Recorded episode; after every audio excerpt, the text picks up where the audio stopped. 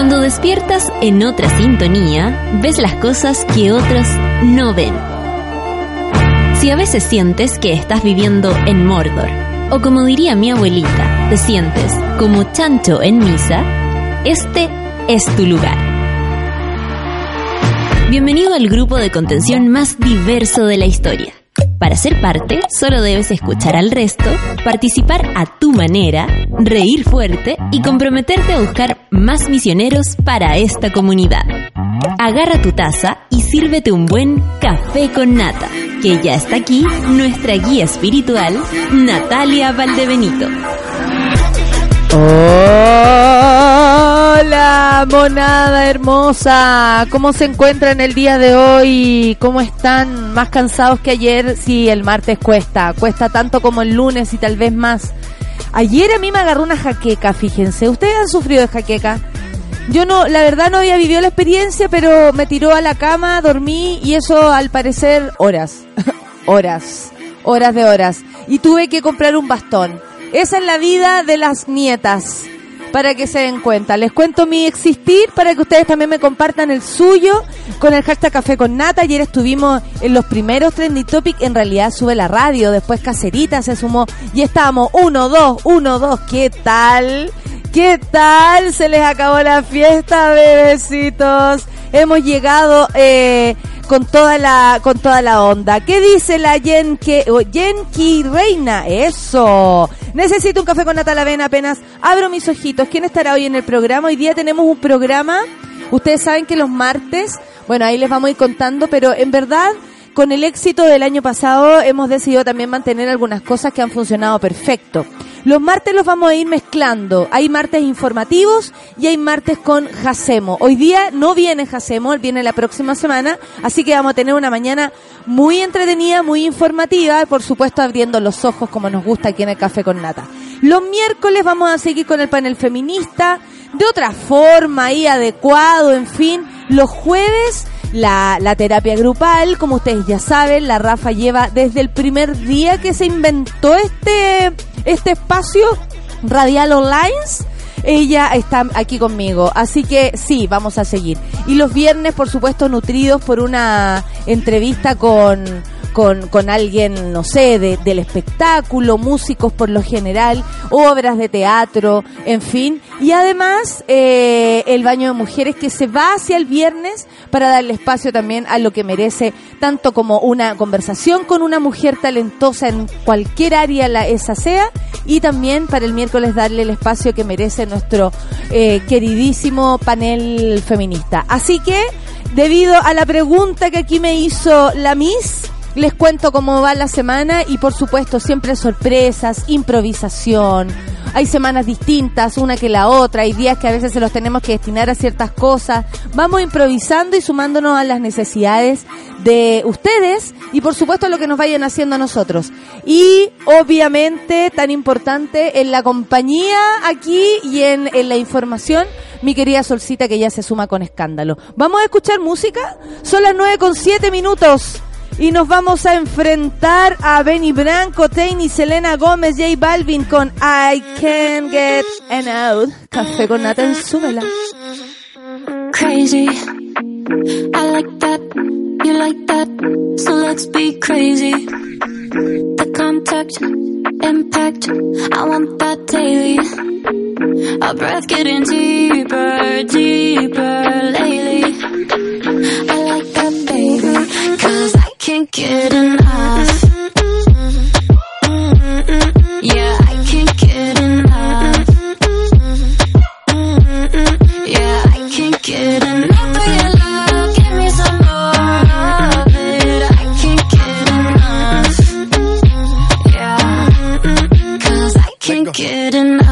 Dice que no le es suficiente, está mal de la mente.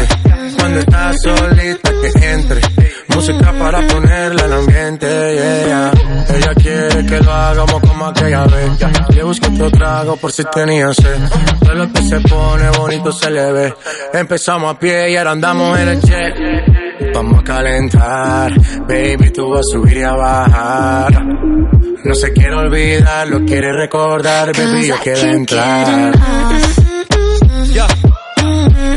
Yeah, I can't get enough. Latino get enough of your love. Give me some more of it. I can't get enough.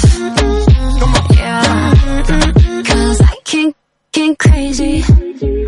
I like that, you like that, so let's be crazy. The contact, impact, I want that daily. Our breath getting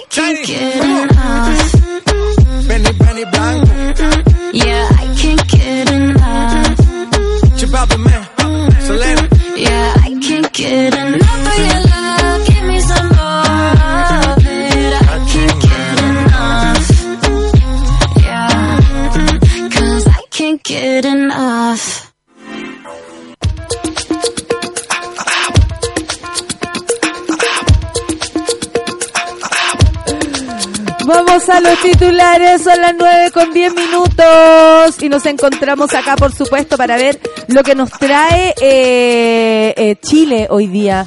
FONASA Plus, a lista llegada al Congreso, incluye alza de un punto en cotización. Voy a dar los titulares, ¿ah? Para empezar, cerca de 27.000 estudiantes perdieron la gratuidad por atrasarse en carreras universitarias y técnicas. Tiempo mejores. Suecia ofrece trabajo eterno con sueldo de 1.5 millones por hacer nada. Puedes postular desde Chile. ¿Qué es esto? Vamos a dar todas las coordenadas. ¿ah? Y por supuesto, la gran eh, pre- eh, ¿cómo se podría? referente feminista que estábamos esperando. Ella, nada más que ella. Vamos a revisar, por supuesto, lo que dijo eh, una amiga personal a estas alturas del Café con Nata. Jacqueline.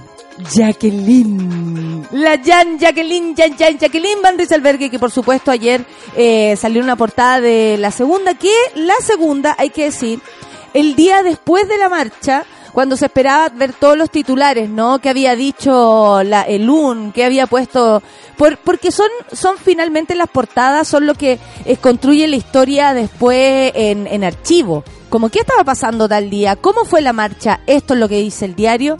Bueno, eh, la segunda no dio eh, aviso, no, no acusó recibo de lo que había pasado en la marcha. Y su, y su portada era un billete hablando del dólar y eh, si no me equivoco, no sé, como todo tenía que ver con y, y un avión, había un avión, algo así, como nada, cero, cero alusión en su portada, por supuesto, a la marcha, lo que indica que fue una marcha más que más que exitosa. Eh, yo no estoy sola. La verdad es que no estamos solas y nadie está sola porque si uno piensa a veces y dice, ¿qué haría ella en esta situación?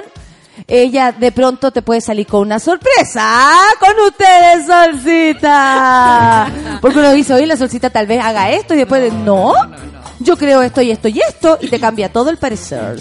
Así es a veces. Así Mi señora es. madre tuvo que sufrir eso toda la vida. ¿Sí? sí.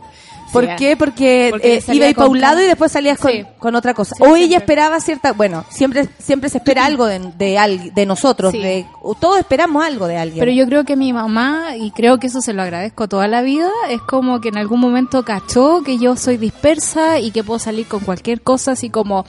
eh, Así no como sé, hoy día estudio chelo, mañana me Mañana voy- llevo la bandera del Vaticano en el Y estudio mandarín. y nunca voy a las presentaciones y esas cosas. ¿Cachai? O sea, mi mamá y después se te sacáis el suculento eso. 7. Y claro, y después un 2. ¿Cachai? Era como... era mi técnica. no Era es mi como técnica. agarrar a esta niña. No, ninguno de los dos funciona así. Ah, pero es que hay que enchufar. Pero ¿Estás ¿para qué nos vamos a distraer si te puedo escuchar igual? Eh, perfecto. Entonces es Luis el que ahora. El que se eh, encarga. eh, Listo. Era cosa de volumen. Ah, mira tú ahí está. Ay, si a veces solo un botón verde arregla todo. Yo no siempre quería digo, meterme ahí porque eso siempre no subestimemos, on. Siempre on. siempre no on. subestimemos, ¿ah? On power. Sí, Siempre. Nunca lo- y non. Y non. como ahora mi sobrina que hace video, ella se graba como si fuera youtuber. Ya. Entonces pone su teléfono al frente y dice, manden muchos likes, no dislikes. ¿En serio?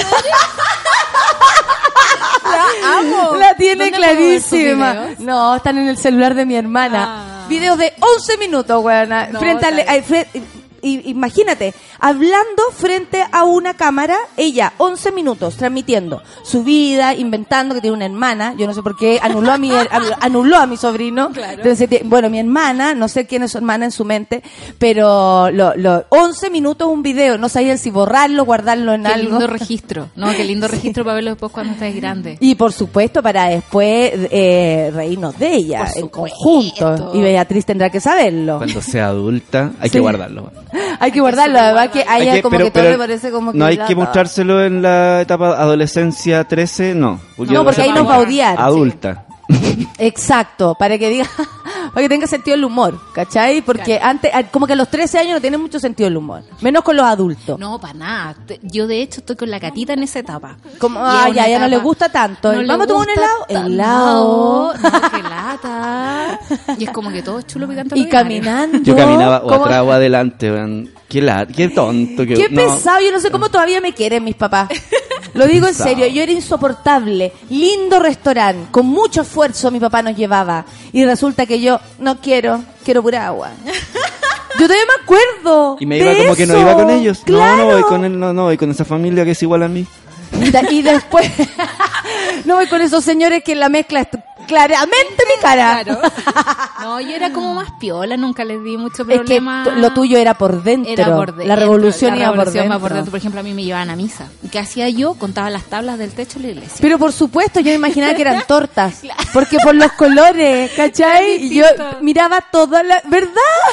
Todo el rato la, la- El el techo. techo. En fin. Oye, eh, bueno, dice la Dani, cuando pensamos que el carro estaba lleno, se sube Jacqueline. Bueno, después vamos a tocar esa información para, para reírnos un poco. Esa es la nota de humor del día de hoy. Eh, pero vamos con lo que pasa con FONASA. Por favor. FONASA lista llegada al Congreso e incluye alza eh, de un punto en su cotización. Esto, por supuesto, que complica, estamos todos medio nerviositos porque FONASA es hasta el minuto lo que va funcionando del, de lo que nos entrega el Estado, comillas. Sí. Dentro de. Comillas. Sí. De todo lo que falta, digo, ¿no? De todo lo, lo, lo bueno que podría llegar a ser, un, un sistema de, de salud para eh, po- popular, ¿por qué no decirlo? Eh, siempre tienen rollo, o sea, eh, eh, pero es lo que podemos acceder de manera más, más fácil, po. Y creo que tenemos como una, una especie de, ¿cómo decirlo? Como que creemos que es normal cómo funcionan las cosas, pero en realidad no es tan normal. El Claro. hecho de que eh, la educación y la salud se privaticen con tanta facilidad en este país hace pensar que no son derechos y que, por, que, que no podemos acceder a ellos mediante el, el pago de nuestros impuestos. Que los afiliados al Fondo Nacional de Salud, FONASA, como se llama, de manera voluntaria puedan elevar en un punto la cotización llegando al 8%, o sea, si ya estamos cotizando 7%, con el fin de mejorar las coberturas y convenios del Plan General. Esa es una de las propuestas legislativas para la modernización. Así es como se le llama esto. Y es como Siempre una- se le llama modernización a la, a la privatización. Y ese es el rollo, porque esto va paralelo a la reforma de ISAPRES, que quizás con qué nos van a salir por ahí. Exactamente. Como decía, para la modernización del seguro público que desarrolla el Ministerio de Salud y será enviada al Congreso en las próximas semanas. Así lo plantearon el pasado lunes el ministro de Salud. Emilio Santelices, que ahora ya somos dupla. Y el director de FONASA, Marcelo Mozo, a legisladores de Chile Vamos en una cita en la que participaron los diputados. Atención, ¿ah? Para saber bien quiénes están presentes cuando nos están cagando. Sorry, pero de esto también se trata del transparentar. Erika Olivera llegó rapidito, corriendo, Jorge Durán y Andrés Celis, junto a los UDI, Jaime Belolio y Sergio Gaona. Aquí hay tres personas de Renovación Nacional y dos personas de la UDI, no me extraña. La instancia planificada para revisar la agenda legisla- legislativa y los avances del proyecto de reforma a las ISAPRES incluyó sorpresivamente, comillas, incluso el Pasquín, aquí lo ponen comillas, para los diputados una mención a los cambios que se buscan en FONASA. Esto tras el anuncio de que la reforma de los seguros privados ingresará mediante una indicación sustitutiva por el Senado, mientras que la modernización a FONASA se presentará en la Cámara con el objeto de tramitar paralelamente ambas iniciativas. Esa es otra trampa, Sí. porque también es como eh, si ya sabemos que estas personas no pueden caminar y, comer chicle al mismo tiempo, obviamente esto tiene que ver con la premura que tienen de meter el proyecto. de meter cosas y, y- y vuelvo al tema de la ideología. Aquí hay una batalla por el sentido común. ¿Y por qué en FONASA es tan importante? Porque aumentar voluntariamente a un 8%, o sea, ponte tú, tú cotizas un 7% y yo, ah, me la voy a dar de fina, voy a, a aumentarme un 8%. Significa eh, como cambiar la naturaleza de FONASA. Yo, eh, ¿cómo se llama? Eh, hago este 7% y ese 7% no es solo para mí, es para también las personas que no pueden pagar un 7%. Es, un, es un- una repartija solidaria. Sí, pero acá ponen esto como, como, una, como una forma de conseguir mejores beneficios. Claro, y, es, y ahí es donde está y la ahí es trampa. naturalizarlo, porque en el fondo es como transformarlo, decir, oye, voy a dejar de hacer esto que es para todos y me voy a distinguir de otras personas. O finalmente, a quien le están cobrando ese gasto para tener más beneficios es al afiliado. Claro. No a, no naturalmente, no es como, miren, por ejemplo, es lo que dicen ellos es que se planteó que una de las direcciones dentro del fortalecimiento de FONASA podría ser lo que decía, que desde el 7% pasara al 8% de la cotización. Para eso optar a mejores planes, beneficios y paquetes de servicio en distintos centros de salud. Es como- Eso debiera ser por añadidura. Sí.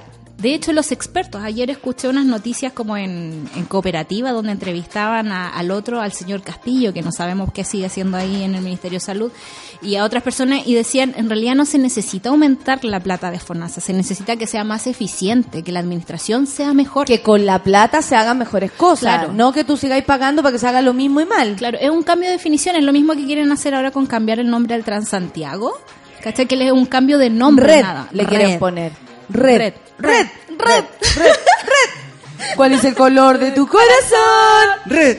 Esa, te sale igual. Exactamente. Hoy vivía en el campo yo también. Entonces Por me parece que esto va por ahí mismo, ¿cachai? Es como cambiarle el nombre al asunto, cambiarle la naturaleza, pero no mejorar las cosas. Bueno, esto eh, no tiene acuerdo político hasta el momento, pleno menos, para llevar a cabo estos cambios. El exministro de Salud, Jaime Mañalich, uh, sostuvo a su juicio, no es viable, imagínate, si Mañalich no está de acuerdo, no es viable, dijo, sin una transformación legal muy compleja y un acuerdo político. En mi opinión es imposible de lograr cambiar esta lógica y generar un FONASA Plus. Me llama mucho la atención que sea Mañalich el Quien que... esto. Sí, a todo esto, más allá de, de todo, Mañalich fue el único ministro del gobierno uno de Piñera que no se movió de su ministerio. De su ministerio. Y que tenía mucho que Y ver ahora con... no se mueve la clínica Las Condes. Por supuesto, pero es que en esa época también era accionista en la clínica Las Conde Sí, y sí, por lo mismo tiene que ver con la, con la implantación de ideas que quiere hacer esta gente, este gobierno, que en el fondo es terminar de privatizar todo lo que en la dictadura no se privatizó. Bueno, Belolio anda en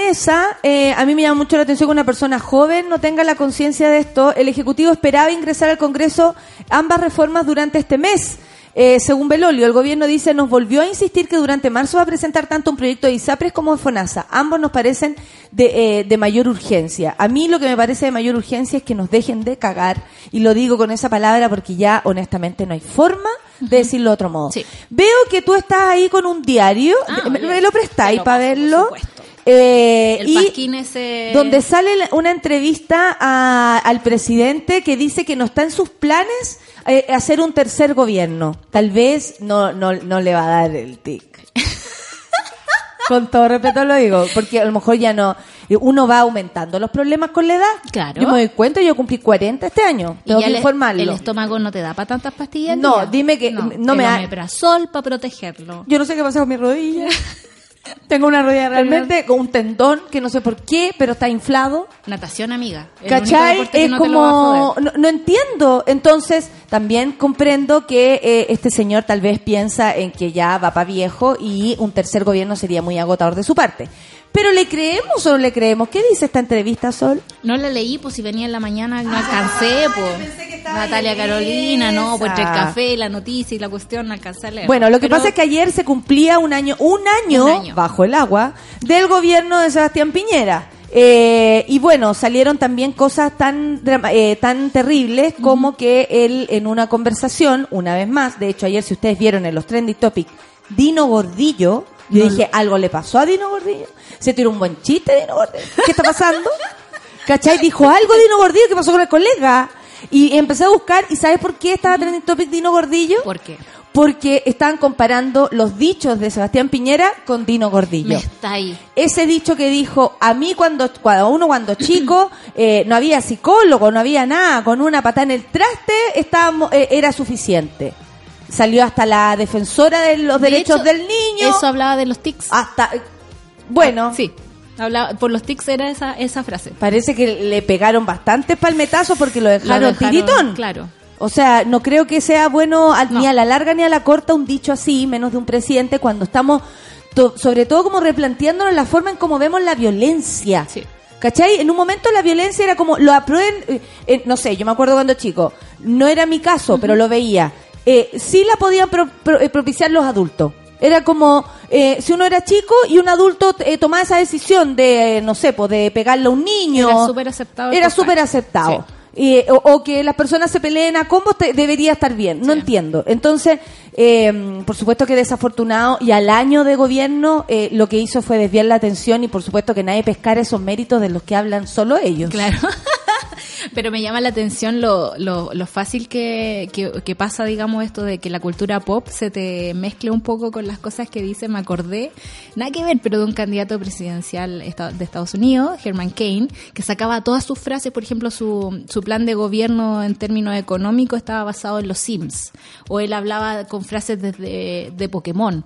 O decía así como My brother from another mother, que es como una frase de Rush Hour, ¿cachai? Era como una cuestión así. Y, y, y- de esa gente, esa es la gente que está a cargo de tomar las decisiones por nosotros. Si ese es el problema.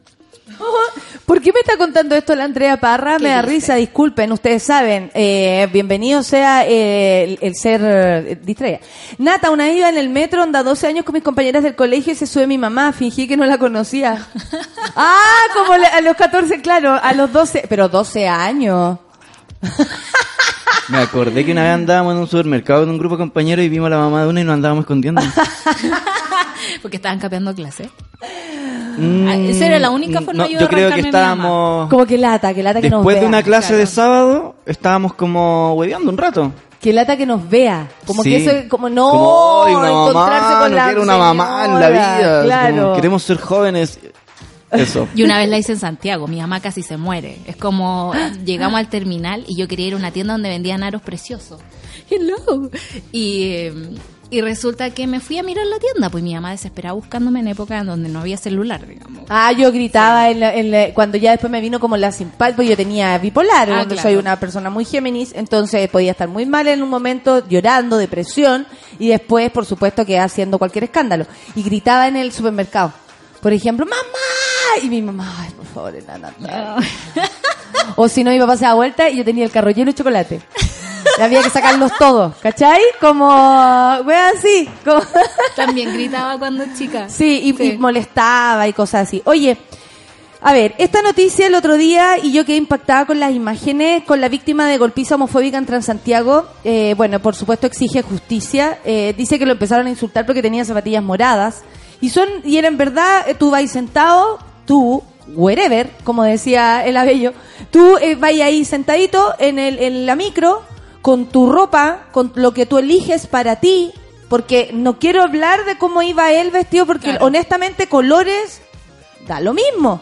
Tú vas sentado en un bus y aparecen unas personas que por cómo vas vestido, que además es algo tan antiguo, ¿no? Juzgar por Sí. cómo te vistes. Eh, me recuerda así como los punky.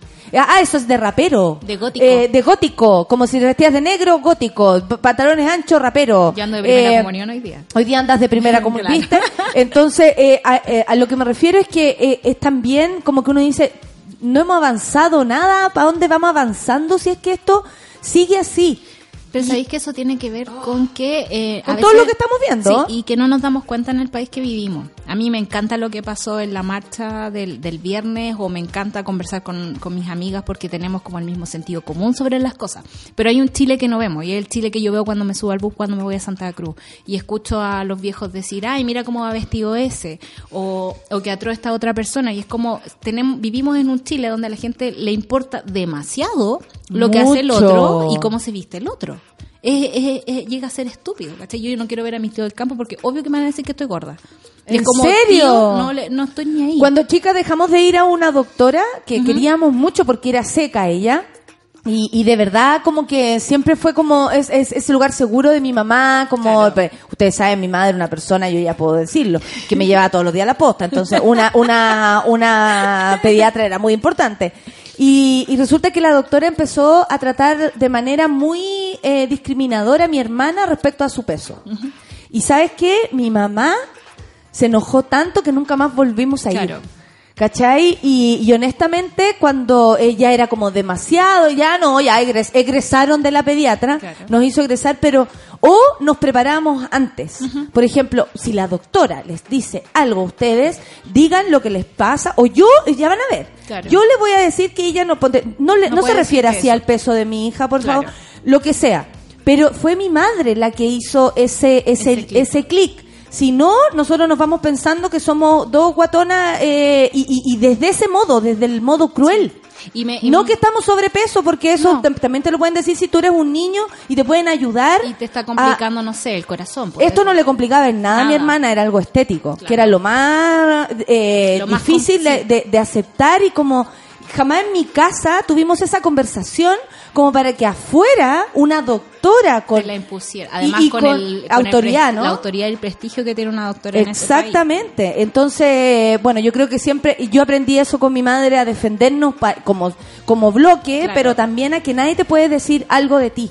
Y esto tiene que ver con lo que pasó con, con, con este joven que fue agredido por dos cabros en el Luis Lillo, es su nombre, tiene 24 años.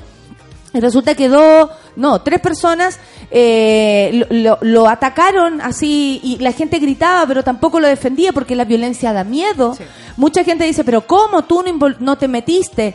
Yo cuando veía el video pensaba en cómo yo me podría haber metido. Por ejemplo, honestamente, yo creo que grabar es lo primero que uno tiene que hacer, sobre todo para, para defendernos después. Claro. Pero... Eh, no, no seamos tan juiciosos, y lo digo en serio, con los comportamientos del resto si es uno el que tampoco a veces puede eh, lograr eh, reaccionar de buena manera, ¿cachai? Como, ¿por qué no hicieron eso? Yo le habría hecho tal cosa. Eso es mentira, la gente no se mete. Ayer salió una, una, un Twitter eh, de una imagen horrible de una señorita estacionada, de una mujer estacionada en su auto normal, esperando a alguien, no sé, viendo su celular, porque una vez se para también para poder ver el celular y seguir manejando.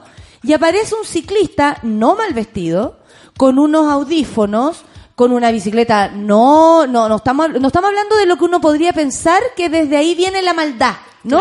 Porque somos tan prejuiciosos que si alguien se viste de una manera más sencilla, creemos que nos puede asaltar. Desde el- ¿Cierto? Desde, el que le falta. Estamos hablando, seguimos hablando de, de- de lo, cómo tú vas vestido, ¿cierto? Y resulta que este señor, no mal vestido, como les decía, con su bicicleta, bien equipada, sus audífonos, que por lo demás cuestan dinero, se empieza a hacer eh, una masturbación frente, pero en la calle, luz del día ni con la bicicleta eh, a un lado, arriba de la bicicleta, con los pies en, el suelo, y, a mostrarse y a hacerse una paja frente a esta mujer que tuvo que empezar a correr el auto y por suerte alguien grabó. El punto es, es que las personas abajo de esta información, yo le habría tirado el auto, yo le habría dicho tal cosa, yo a la que grabó debería y haber, eh, yo, yo, yo, yo, yo. Resulta que cuando uno está en una situación extrema, y a veces no tiene que ser tan extrema, sino que es extrema para ti mismo y misma, es que uno a veces no sabe cómo reaccionar. Dejemos de juzgar eso Sí. y empecemos a actuar como nos gustaría que actuaran con nosotros. Sí. Pero dejemos de... Yo le habría hecho, yo habría tirado... Perdón, pero ver esa imagen honestamente es como para quedar En shock. en shock. De hecho, la primera reacción que yo empecé a tener, digamos, cuando te empiezan a pasar cosas en la calle en una ciudad como Santiago, es de shock.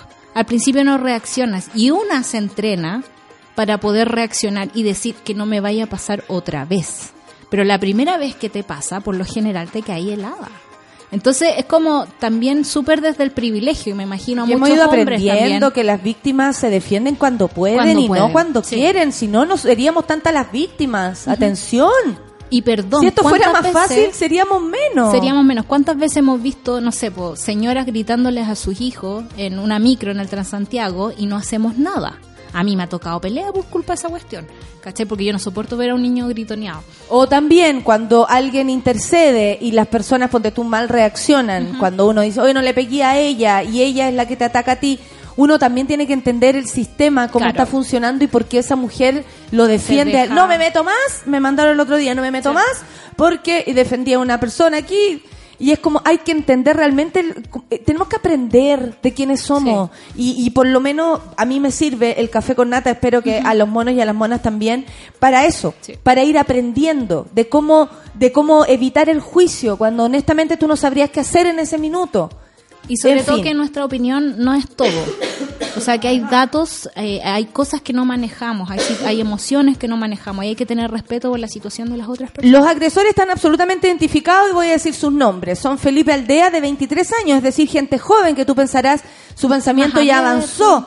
Sebastián Rodríguez, de 19, ellos fueron formalizados por robo con violencia porque además de golpearlo, eh, dañarlo psicológicamente, le robaron sus cosas, el cual constituye eh, bajo nuestra legislación un delito más grave y con mayor pena que la misma golpiza, por, Por supuesto, de odio que sufrió.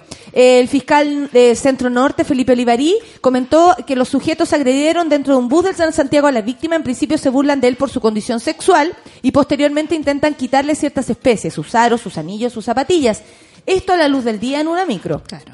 Entonces también estamos hablando de, de- no sé cómo tenéis que andar a las 3 de la tarde. Creo que lo siguieron eh, al paradero y se subieron con él a la micro. Ah, no, que la- ¿Cachai? O sea, hostigas, hostigamiento total. Yo espero que esto no quede así, tanto como la muerte de, Caro- perdón, la, el ataque que sufrió Carolina Torres, que ya está en su casa, hay que decirlo, por suerte se está recuperando en su casa. Eh, este ataque que sufrió en la calle también, eh, quien, eh, por, por, por eh, lo que lo que decían, por también condicio- por, por también orientación sexual. Entonces, ¿de qué estamos hablando? ¿Cachai? O sea, esto tiene que su- y, y la y necesitamos que eh, la justicia, por supuesto, reaccione lo antes posible y con y con pena, no sé, que, que Que nos permitan a todos, que Sí. a todos nos dé miedo, weón, criticar Hacer a algo. Cuando ve- ves algo que no te gusta porque según tú no te gusta, pero La- no le las están leyes, haciendo Las daño. leyes se están atrasando con el sentido común. El que- que- Que, Absolutamente. la pena sea más grande para un robo con violencia, que, que, que alguien te moleste, eh, es terrible, es terrible y da, da a notar, digamos, que nuestra legislación está muy atrasada con los tiempos. Exactamente, son las 9 con 36 y nos vamos a escuchar un poco de música. Después volvemos con Changachú, Changalacachú, que a estas alturas es la lectura de Twitter. Me encanta. Café con nata, sube la radio. I think I must have met him yesterday. He waltzed them from the outskirts of East LA. Seems to be the name on everybody's lips.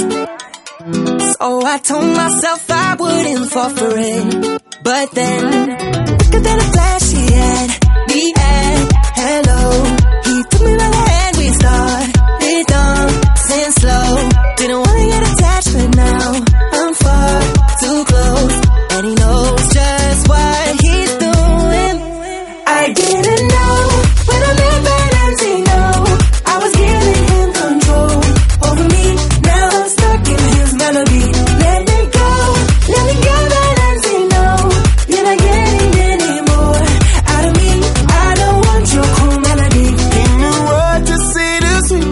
my feet. I should've never heard a word he said to me. I was comfortable with ignorance bliss. Cause I told myself I wouldn't fall for it. But then, quicker than a flash, he had me at hello. He took me by the hand, we started dancing slow. Didn't wanna get attached,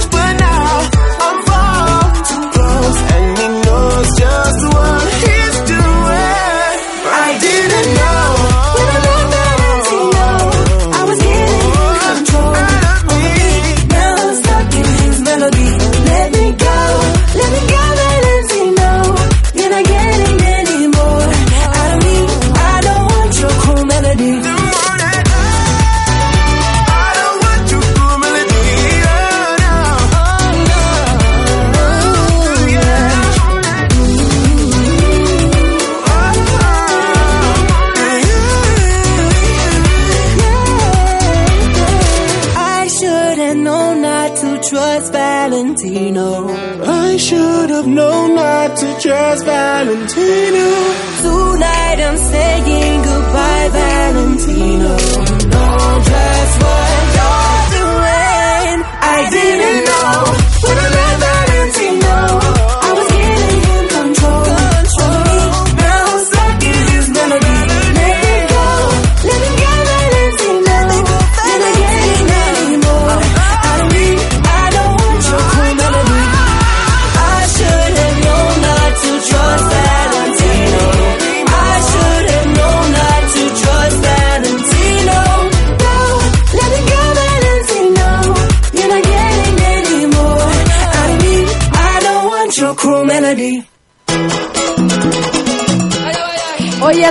con la lectura de, de Twitter, eh, voy a pasar un dato que me pasa mi querida amiga Claudia Amigo.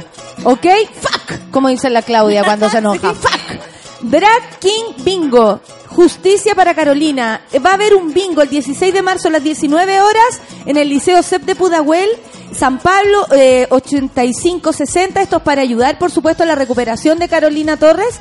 Y nada, pues lo vamos a retuitear. Así la, están todos enterados.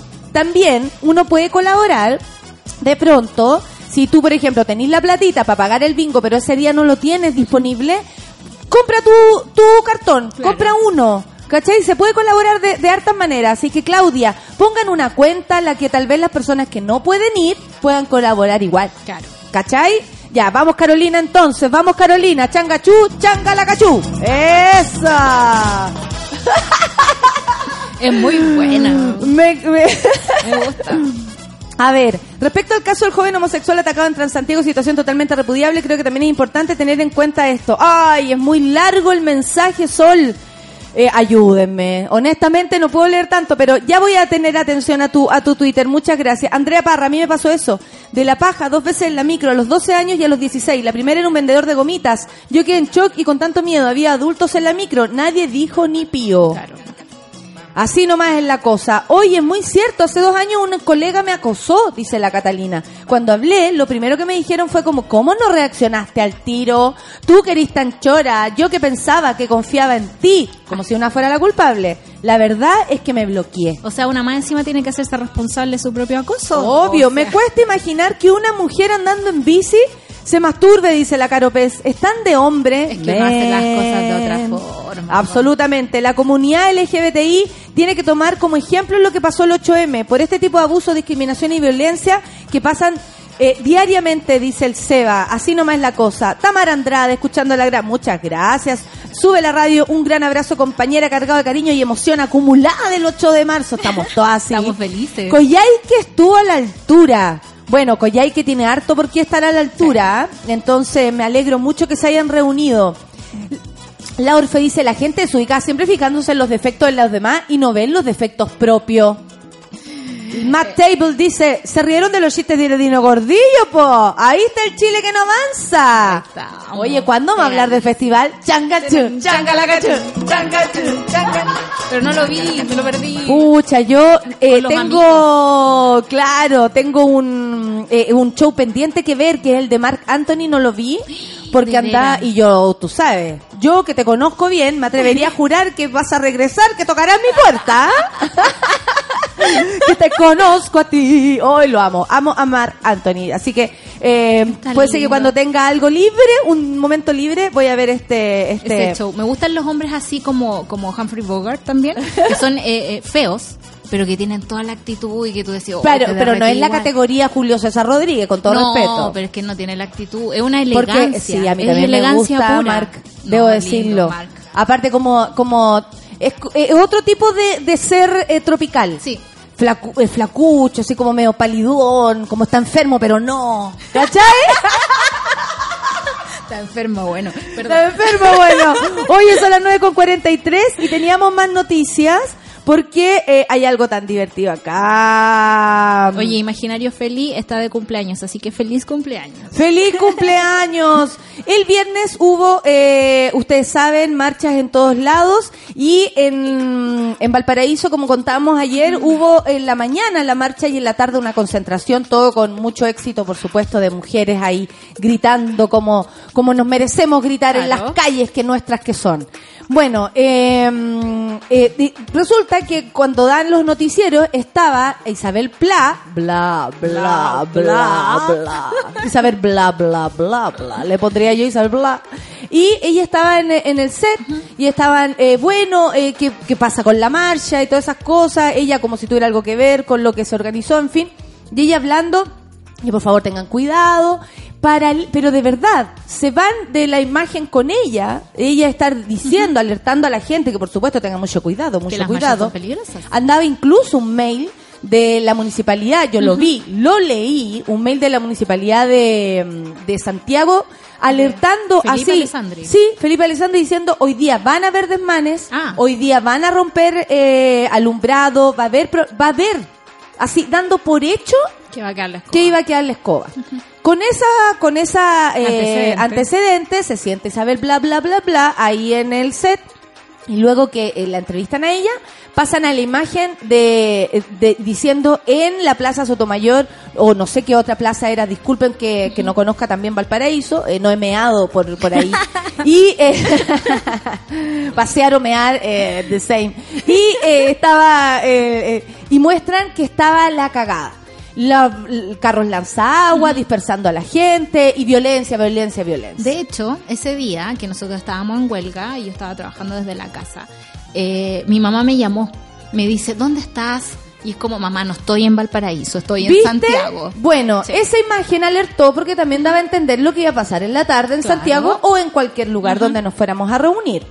Resulta que nada hacía presagiar que hubiese una persona en el mismo lugar donde esto se estaba dando y mostró la imagen de la televisión y la imagen real. Así, paralelo, como, oye, qué extraño, escribió un Twitter. Claro. Eh, esto es lo que se ve en la tele, esto porque en la tele estaban, en el restaurante estaban dando lo- el mismo programa. Eh, y esto es lo que verdaderamente está pasando.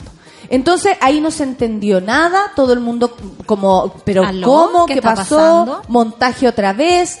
Y empezó, eh, empezó la gente de televisión o la que conoce a explicar. A mí me explicó, ponte tú, mi, mi querida Sofi. Me dijo, una imagen de archivo no tiene nada que ver con una imagen en vivo. Claro. Porque ellos dijeron, vamos a en- vamos con las imágenes en vivo de lo que ocurre ahora en Valparaíso. De hecho, cuando es archivo, te ponen una pestañita que dice imagen de archivo. Exacto, y o si no dice vivo, en vivo, directo, que son todas cosas Las distintas. nomenclaturas de los medios. Exactamente. Y resulta que ellos eh, se desdijeron, incluso eh, los periodistas dieron cara, comillas, en las redes sociales, diciendo esto, en, oye, fue un error, lo comete cualquiera. Y honestamente ese error no se comete. Esa imagen estaba ahí por algo, para algo, a la mano. Se de- selecciona previamente y hay Exacto. un director que dice dale play. Hay- Exacto. no Y, un editor. Hay un editor, hay un conductor, eh, también hay una persona que selecciona el archivo antes, que luego pasa por los periodistas que trabajan ahí, que hacen los guiones de los noticiarios. Exacto, Nada o sea, hay una lista de personas. No hay no nada es una persona. Exacto. Y si dicen, vamos a ver imágenes en vivo y muestran una de archivo, es claramente un montaje. Claro. Mini montaje, semi montaje, no, porque tu madre te llamó con miedo, así Ese como muchas personas a lo sí. mejor dijeron, no voy a ir, ah, no, que si quedo la caga en Valpo va a quedar en Santiago. Por favor, se me Ayer hablábamos en cuestión. casa sobre esto y, y, al- eh, también nos recordábamos del caso de las chicas del Carmela, del Carmela Carvajal que eran adoctrinadas por el MIR. De ¿Cachai? veras, Según la prensa, sí. Según Canal 13. No, o sea, a todos Sí. nos pagan, a todas nos paga un partido político, eh, por supuesto un ¿Sabéis nombre. qué? A mí me llama mucho la atención porque me tocó revisar el, el Twitter de Subela luego del eh, viral de Lucianito y, y estuve todo el fin de semana leyendo respuestas a eso. Y habían dos tipos de respuestas. Uno, los de las mujeres que decían que bonito, que bacán, me siento orgullosa de haber estado ahí, o que bacán no haber estado ahí, pero los siento men? que... Y los men. ¿Por qué no politizan esto? Igual su lo- eslogan está añejo. ¿Y, ¿Y qué pasó con Chilezuela? ¿Y qué dice George Jackson? Y es como pidiendo ser de una forma y no darse cuenta que que, ellos la ni cosa siquiera podían ser posible. Claro. No, perdónenme, si usted es capaz de transformar el país como lo está haciendo el movimiento feminista, ay, póngase a la altura y haga su transformación. Pero si tú no eres ni un ápice de esa fuerza, Nada. Perdón, o te sumas o te callas. Claro. Pero en el yo creo que es respetar también lo que están haciendo las compañeras. La reacción era como llevarnos a su propio territorio, a y- son, han hecho las cosas siempre, no pescar Yo leí la forma en que hacemos que- nosotros las cosas. Yo leí que eh, este- estas imágenes eh, se veía, o sea, como que esta marcha era grande básicamente porque ahora hay drones que puedan mostrar. No porque realmente sea grande, sino que porque por primera vez se ve desde arriba. Amigos, antes existían los helicópteros. Toda la vida los periodistas han Obvio, andado en heli- arriba. y los reporteros gráficos en helicóptero. Sí, ¿De qué estamos vida. hablando? De hecho, es la imagen que siempre se espera Claro. Y de que- cualquier marcha o de lo que sea. Y me gustaba a mí el sonido del helicóptero cuando salía en la tele. Claro, pero eh, eh, bueno, todos quieren de alguna manera bajar, Claro. bajarnos de este carro. Lo más divertido es que se suman otros al carro. ¡Hemos llegado! Me encanta. Muy atinado. Muy bien.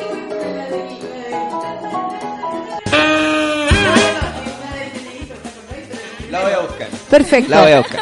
Van Rieselbergue, no vamos a entregar la bandera del feminismo a la izquierda. Amiga, yo no la suelto. Y no te la paso. no te la Se declaró profundamente feminista y dijo somos todos y todas, no creo en el todes. ¿En serio? Y es feminista. Como tú dijiste, y llama la atención, Me llama mucho un la reportaje hecho por... Uno, dos, tres, cuatro personas. M. Contreras, N. Peña, D. Figueroa y M. L. Araos. Cuatro personas se necesitan para entrevistar a Jackie. Porque ella, pues, mientras se maquillaba, había que tenerle la, la paleta de la sombra que se la echa en el ojo. Oye, la cosa. Ah, la sombra atroz. Ayer la Javiera Tapia eh, tuiteó, por Dios, hasta yo veo que esa sombra está vencida. Como mujer puedo decir lo difícil que es salir adelante en un mundo construido por hombres. Estoy de acuerdo. Eso debe cambiar. Estoy de acuerdo. Me declaro profundamente feminista. Me pongo a vomitar. Y las banderas del feminismo no se las vamos a entregar a la izquierda, dice, porque en la derecha hay muchas mujeres que buscan sentirse representadas. De lo que se trata es de la lucha de la igualdad de mujeres con los hombres. Claro, ella está poniendo la- el feminismo como eh, la igualdad de derechos, que, es- que tiene que ver con ganar lo mismo, supongo que ella está de acuerdo, Claro. que tiene que ver con que uno... Tiene este- la misma soberanía del cuerpo que un hombre. no. Es que ahí, es donde estamos. mi socia, Ah. ella no cree en el matrimonio igualitario, No. que eso también es feminismo. Ella no cree en que el cuerpo de la mujer es soberanía de sí misma, no lo cree, y eso es absoluto feminismo. Y ha estado en contra de todo lo que sea las libertades a las mujeres, Claro. lo cual es feminismo. Ella cuando habla de derechos se olvida de la libertad. Claro. Que es como el principal, ¿o no? Es que ahí está el rollo. Ella habla de derechos, como si eso fuera lo único. Y honestamente estamos queriendo alcanzarlo todo. Y también siento que ella se confunde un poquito y que cree que feminismo es lo mismo que ser mujer. Como que a mí también, yo también soy feminista porque me ha tocado ser, digamos, eh, la primera presidenta de un partido político como la UDI. Y es como las feministas se equivocan cuando vienen a marchar con mi foto acá. Es como, ya no lo hacen, pero qué atroz. Entonces, me pasó cuando leí la entrevista de Soa Jacqueline que, que siento que se subió al carrito de la victoria y que le dice a la gente de derecha lo que quiere escuchar. O sea, es innegable el poder del movimiento feminista. Después de la marcha es como loco, o te subí o diablos, te restáis. Pero hay una tercera alternativa que es aprovecharse del movimiento feminista. Y eso es lo que está haciendo Jacqueline ahora. Absolutamente. Y ayer la portada de la segunda también, bueno, nos dio risa porque Sí. honestamente a esta altura Jacqueline no pasa a ser otra cosa que un, chiste. además- lo digo honestamente porque Sí. sus actos no, no, no dicen lo No- que ella está, este titular. coherente. No, el feminismo tiene que ver con pensar en todos como, como un igual. Claro. Todos y todes. Y, Y- resulta que también tiene que ver con el lenguaje. Y tiene que ver con abrir cosas. Cuando ella dice así como eh, el feminismo de izquierda ideologizado, es ponerle, es como lo que haría eh, cualquier persona de la derecha para cerrar una idea que tiene que ver con abrir libertades, ponte tú. Porque para la derecha la idea es como restringirte derechos. Y por lo tanto el feminismo es como, ok, le vamos a poner la, la- la categoría de ideologizado, que no tenemos idea que la estamos usando mal, le vamos a poner la categoría de izquierda y nos vamos a aprovechar de lo que puede salir de aquí, de la popularidad de las mujeres, y tenemos a Jacqueline para hacer esa tarea. Y de nuevo da- va la conversación. ¿Es posible que una, una mujer de derecha sea feminista? Yo honestamente no me gusta ser yo la que dice esto es feminismo, Claro. esto no es feminismo, o tú eres, yo, yo más que tú, no.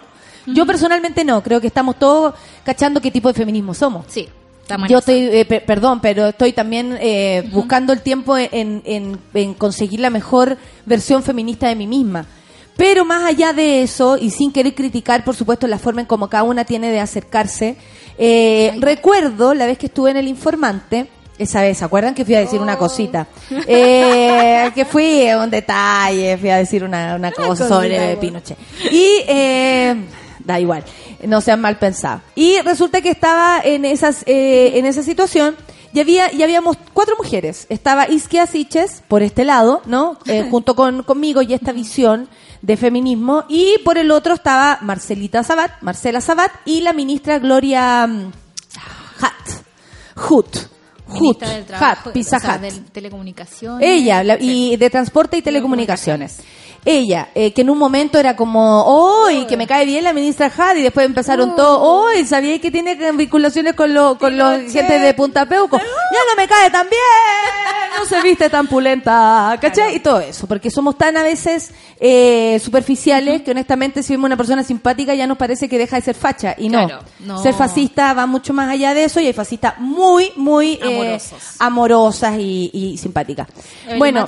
Ah. cuando estábamos conversando, eh, juntábamos siempre en todos los temas. Claro. Por ejemplo, eh, salud, por supuesto, más mejo- eh, mejorías en, en a- apertura en lo que esto significa, eh, cubrir a la mujer, dentro- ya, estábamos todos de acuerdo.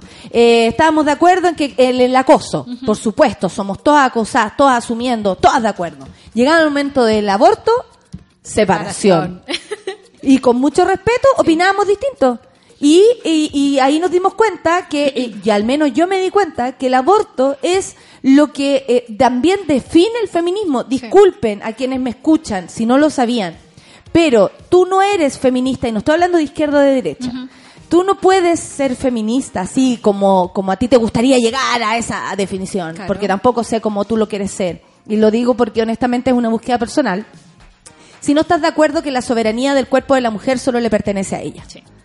Cuando tú asumes que la mujer es un ser único, co- eh, real, concreto, eh, absolutamente, mm, eh, ¿cómo se podría decir? Singular, que define por ella misma su camino, con su cuerpo, con lo que como pasa. persona, no fuera. fuera la otra persona. Y dentro es cuando tú te estás abriendo a esta imagen de feminismo que es la que queremos alcanzar y que está en todos los libros. Yo no estoy inventando esto, por favor. Entonces, no es que si tú seas de derecha o de izquierda eres o no feminista. Claro. Es que si asumes que la mujer tiene el poder sobre ella misma, pase lo que pase, sea lo que sea, maternidad, no maternidad, su vida, su obra, sus palabras, eso es ser feminista, para que lo entiendan. No, no- aquí no estamos separando si eh, es izquierda o derecha. Es que si tú no asumes que la mujer decide por ella misma lo que quiere para su cuerpo, y en eso estamos incluyendo la maternidad, o sea, es decir, la posibilidad de abortar también, no puedes entender eh, La la... concepción del feminismo. Que de hecho es un caso bastante particular. Solo para Chile. explicar y todavía para Sí, entender. que tiene que ver, yo creo, que con la posición de la iglesia en nuestro país. Eh, cuando uno habla con gente de derecha que va por el libre mercado, que, que está en esa para hace muchos años, eh, uno se encuentra con que se defiende el cuerpo de la mujer. Las, las nuevas feministas de derecha, por ejemplo en Estados Unidos, hablan de que el libre mercado debería regular incluso, o sea, estoy siendo muy ingenua, yo de verdad, así como tratando de decir, ok, entiendo su postura. Eh, el libre mercado debería regular que si una mujer es mejor, eh, deberían pagarle más. Que nadie, nadie, el Estado sobre todo le tienen un poco de fobia al Estado, nadie debería meterse sobre tus decisiones personales. Por lo tanto, una mujer puede abortar si quiere o no. Ahora, ¿y qué es lo que pasa en Chile? Que tenemos a la Iglesia Católica todavía como referente con este miedo, ¿no? De que nos dice qué es la vida y por lo tanto la vida de una mujer siempre es menor a la vida de un feto o de, de un- de una posible persona, como de cualquier de persona cualquier alrededor, o sea, la vida menor de una mujer que tiene que cuidar a su familia y todos se pasan por alto es el desarrollo de esa propia mujer y la dejan cuidando. O una mujer que no quería quedarse con los críos en la casa y se tuvo que quedar igual. O sea, estamos hablando de, de la... Ay, de la, de la individualidad De que tiene que, personas. que, que cada una decide Claro. lo que quiere hacer con su Para el libre mercado y para la, la derecha liberal, eh, nada debería condicionarte. Tú eres como el, el amo de tu propio destino. Tú eres el que es capaz de decidir por ti mismo. Y eso es lo que no se aplica a Chile y por eso hace tanto ruido, porque en realidad el feminismo de derecha acá siempre es condicional a algo. No, espérate que Santa Voladora dice, yo escuché una huevonada en mi oficina decir que las clínicas de aborto financiaban la marcha. ¿Cuáles clínicas, Oh, vida? ¿En serio? ¿Cuáles dónde. clínicas de aborto? Avisen, por marcha, favor. allá, abortar, Yo el otro día conversaba gusto. con una amiga que, que, bueno, que pertenece a todo, a todo el movimiento y, todo eso, y me contaba que hay gente que dice que hay una fundación extranjera Ah, que sí, les paga po. por abortar. Es como, te un aborto, ya tanto te pago. Entonces, podríamos trabajar en esa weá. ¿Qué hay, ¿Qué hay de cierto en esa idea? La idea de las fundaciones extranjeras. Porque no olvidemos que fundaciones extranjeras fueron las que pagaron, no sé, a diarios como el Mercurio o a la derecha chilena para armar una, un- una crisis y un caos antes del golpe militar. Entonces, eh, mentira por mentira te sale una verdad, de repente, ¿cachai? Hay mecanismos que son de ellos que... Miente, que miente, que algo queda. Y no, que en el fondo es como que piensan cómo ellos harían las cosas. Por supuesto que acudirían a una fundación internacional para intervenir con asuntos internos y con asuntos de una propia No, obvio, no te proyectes, No, guagua. Eso, eso. No se proyecta, amigo. No Acá te se- proyectes, guagua. aquí hacemos las cosas distintas. No, pero bueno, hay tanto que discutir y, y el término feminista, por supuesto, feminismo eh, eh, se está abriendo. eh, esa es la idea. Eh, me decían, bueno, que se suben al carro de la victoria, si eso es lo que quieren o no. Sí, están todas invitadas, estamos todas invitadas, pero en serio. No cuando te conviene para subir una encuesta que ya se te va cayendo. No para sobrevivir a un ministerio que honestamente está cerrando las puertas en muchos programas que existían antes y ahora ya no existen. Entonces, es súper fácil decir en un medio que por supuesto está pagado para que te entreviste, y, y lo digo en serio, o sea, eh, la, la, la agenda que tiene el gobierno con los medios de comunicación es altísima, es- lo hacen en conjunto, entonces si ella tiene la posibilidad de decir, no, es que feminismo es tal cosa y, y desinformar al resto, eh, es- esto es manosear el, el concepto. Al verla a ella ahí eh, hablando a Jacqueline o a cualquiera de estas personas que no están de acuerdo con la soberanía del cuerpo de la mujer, hablando de feminismo, es mentira. Sorry, pero es mentira. Si usted, Jacqueline, de- Jacqueline, si usted no cree en eso, no es feminista. Así que se guarda y se va a maquillar de Halloween, como dijo la Orfe, Claro. a otro lugar. Muchas gracias, Solcita. Cuando quiera, pues. Estuvo maravillosa esta mañana y eh, The Black The Black Keys es lo que vamos a escuchar. Tienen Lonely disco Boy. nuevo. Hay canciones Sí, nuevas. son las 10. Café con nata. ¿Dónde? Sube la radio.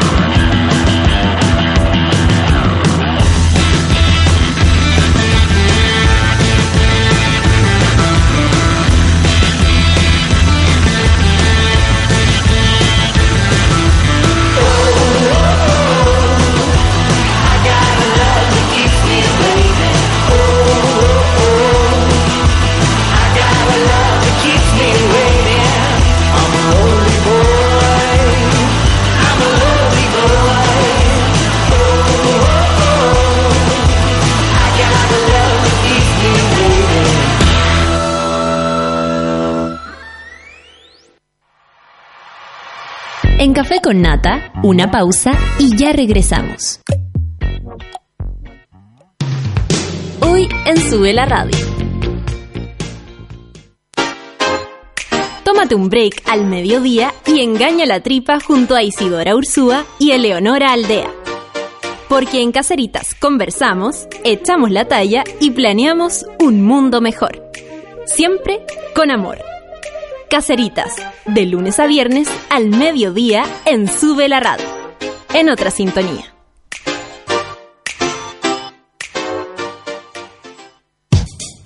Abre tus oídos a la vida de los otros. Hoy a las 3 de la tarde junto a Nicole Zenerman.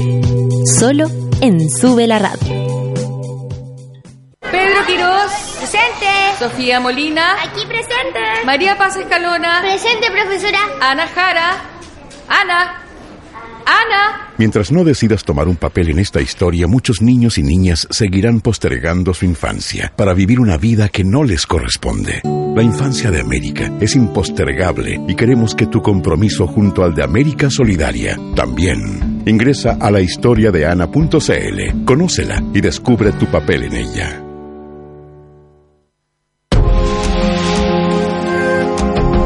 Brandon, un bailarín drag de 25 años. Cristal, una peluquera de clase media que convive con el fracaso. Y el Laucha, un niño huérfano de 10 años, transitan en la misma ciudad, pero nunca llegan a conocerse. Un Santiago hostil y a veces oscuro. Con Grupo Planeta te invitamos a leer El hambre de las bestias, un relato donde la marginación y la búsqueda de la identidad llevará a sus protagonistas a traspasar sus propios límites para encontrar un lugar en el mundo. Encuentra El hambre de las bestias de Victoria Valenzuela en todas las librerías del país. En Sube la Radio, Living Levi's. Datos y anécdotas que nos gustan de la moda y la cultura pop. A principios de los 60, miles de mujeres europeas comenzaron a usar la polémica minifalda. Esta prenda de vestir fue creada en Londres por la diseñadora británica Mary Quant, que la bautizó Mini en honor a su modelo de auto favorito, el Mini Cooper. Mostrar el 80% de las piernas fue para las mujeres de la época un verdadero acto de rebeldía. Y así, como muchos otros, marcó el inicio del movimiento de liberación sexual que trajo consigo, por ejemplo, la invención de la píldora anticonceptiva. La diseñadora Coco Chanel se refirió a la minifalda como una prenda sencillamente horrenda, mientras que la modelo Twiggy la popularizó entre las más jóvenes que lograron mantenerla como tendencia hasta fines de los 70. Living Levi's. Encuentra el auténtico jeans en tiendas Levi's y online en www.levi.cl. Ya estamos de vuelta en Café con Nata. Llega el otoño, cambio de temporada y en Levi's ahora encuentras todos los modelos de tiro alto. Me encantan. Solo los calces high rise, hay rectos, otros más pitillos con parches y otros destroyer para todos los gustos y para hombres llegó una nueva línea de jeans tupper. Así se llama, que además se puede usar con zapatillas y queda con un look vintage noventero. ¿Qué tal? Encuentra la nueva colección en tiendas Levi's y online www.levi.cl. Repito, no Ariel Levi. Levi.cl de Levi's. Levi's con nosotros. Tómate el tiempo para conversar, que en Café con Nata es lo que hacemos ahora junto a un nuevo invitado. ¿No estáis con fono, Colombina? No. ¿No? ¿No escuchaste? Hubo hasta introducción para esta entrevista. Estoy con Colombina Chefer, ya ha estado aquí con nosotros de Ciudadanía Inteligente. Hablamos la otra vez del cambio de nombre, ¿no? Eh, pero hoy día nos encontramos en otra situación. Cada año la ONG, ustedes, Ciudadanía Inteligente, saca un estudio que se llama Del dicho al hecho. De esto ya hablamos alguna vez. Que revela cuántas de las promesas de campaña un presidente se cumplen en un periodo de su gobierno. Ayer, 11 de marzo, de Patán el Traste fue el titular. Sebastián Piñera cumplió el primer año de su segundo mandato y solo ha cumplido el 23% de sus promesas de campaña. Hoy conversamos sobre este estudio y estoy para adentro. 23%. ¿Es poco? ¿Es harto? ¿Cómo se define eso si lleva un año? Mira, es súper buena la pregunta. La verdad es que lo que nos dice el número tiene que ver más que nada con cuánto prometió. Lo que nosotros hacemos es ver las promesas que hay en el... O sea, leemos el programa de gobierno, primera cosa, importante, leer el programa de gobierno, y luego vemos qué de las promesas se cumplen con leyes. Porque hay promesas que no se cumplen con leyes. O sea, si tú vayas a contratar- construir un, un hospital, no hay una ley de por medio. Entonces luego decimos ya, eh, identificamos 256 promesas en su proyecto, en su programa de gobierno, lo cual es harto. Eh, ahí podemos comparar, por ejemplo, con otros, porque tenemos comparación con Bachelet. Y de esas, Y que claro, nos encantaría comparar con hartas personas más, pero estas personas se están como sentando en la silla musical en esta silla de este sillón de gobierno, entonces obviamente son comparables entre ellos dos. no, y también porque el estudio lo hacemos solo desde el 2012. Perfecto. Entonces tampoco... Bueno saber eso también. Sí, y por eso solamente podemos comparar con otra persona que haya estado en su primer año de gobierno, porque no es lo mismo el primero que el segundo, etcétera. Y luego miramos, bueno, de estas 256 promesas, ¿qué promesas tienen proyectos de ley asociados? Y son 107. Y de esos 107, 11 hoy son leyes. Entonces, y además nosotros vamos dándole un puntaje por cómo van avanzando en el Congreso. Y si tú promedias todo eso, te da este 23% de avance. Ya, pero esto es como al año. O sea, eso quiere decir que también faltan tres años que se supone estas exacto, personas se podrían poner al día. Exacto, o sea, para un primer año, bueno, y Cosa si- que ojalá no hagan, por ejemplo. Bueno, ahí tenemos, ahí en algunos, claro, a veces después ojalá no cumplan tanto. Bueno, depende por cómo hayas votado tú. Pero en el caso, si comparamos, por ejemplo, con Michelle Bachelet, ella tenía muchos menos promesas en su programa de su segundo gobierno. Ella tenía 173 y el primer año de gobierno tenía 56 con proyectos de ley, pero había logrado que 16 fueran leyes. Bueno, también sabemos por qué hubo una arremetida tan fuerte de la oposición a este gobierno que le llamaban la retroexcavadora. ¿Te acuerdas? Que era como, oye, Bachelet lo va a cambiar todo, va a dar vuelta, no- nos quiere eh, eh, eh, nos quiere dejar como la casa demasiado desordenada, decían estas personas.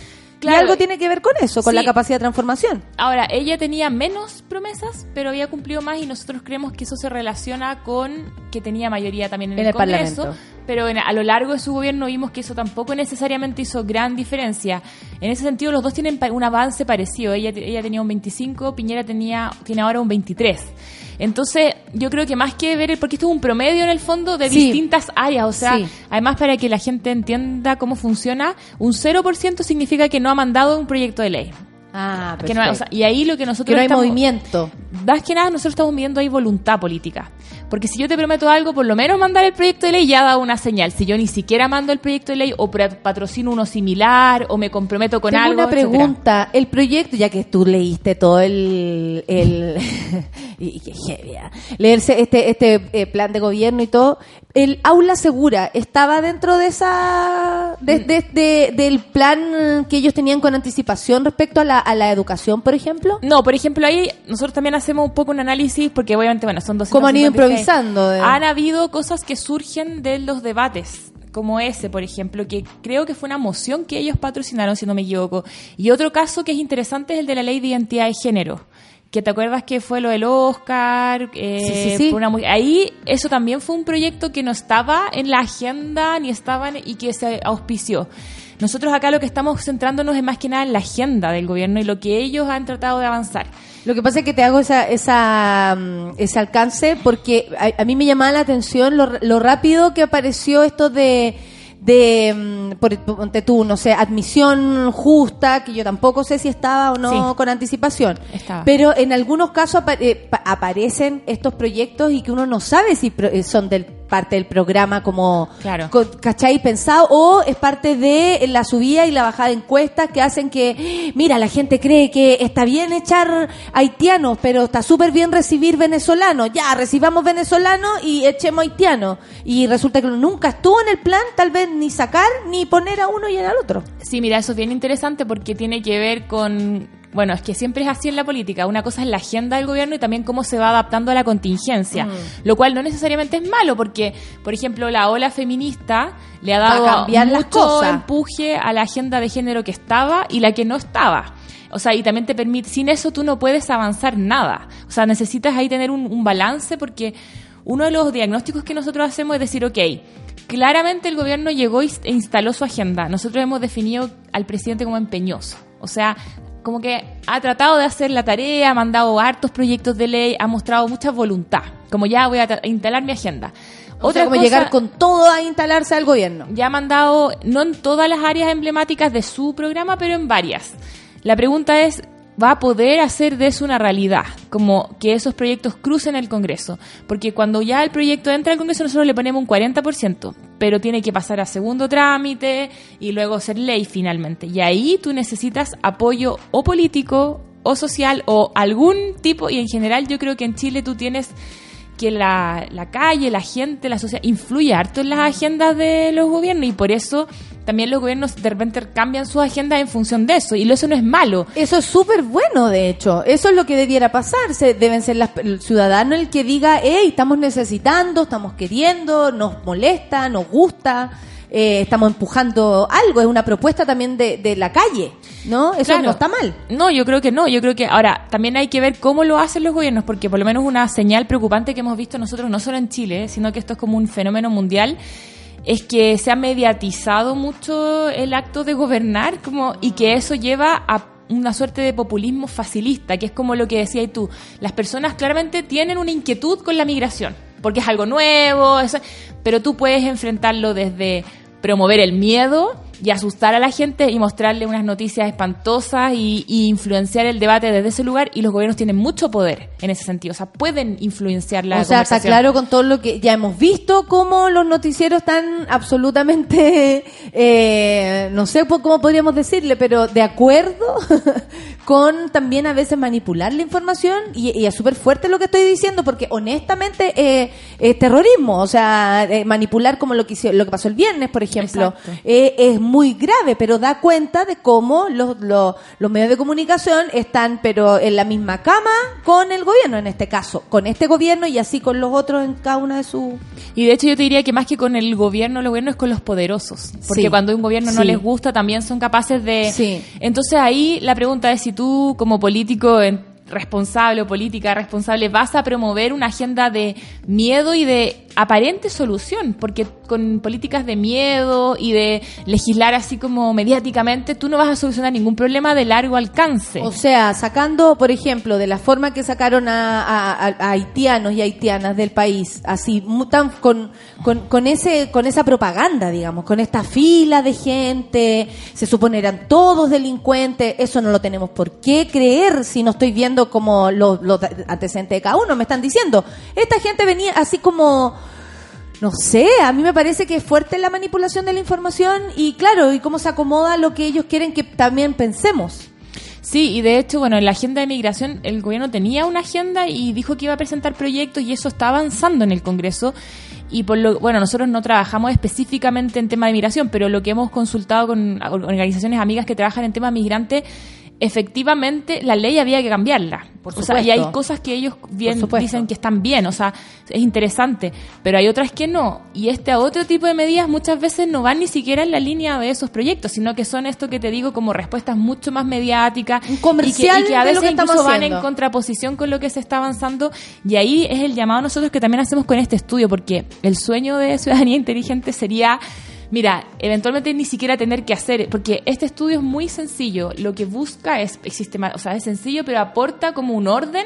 Te dice, estas son las promesas, estos son los proyectos de ley, el avance que además mide con la vara del mismo gobierno, porque es cuánto avanza respecto a lo que él prometió, nada nuevo.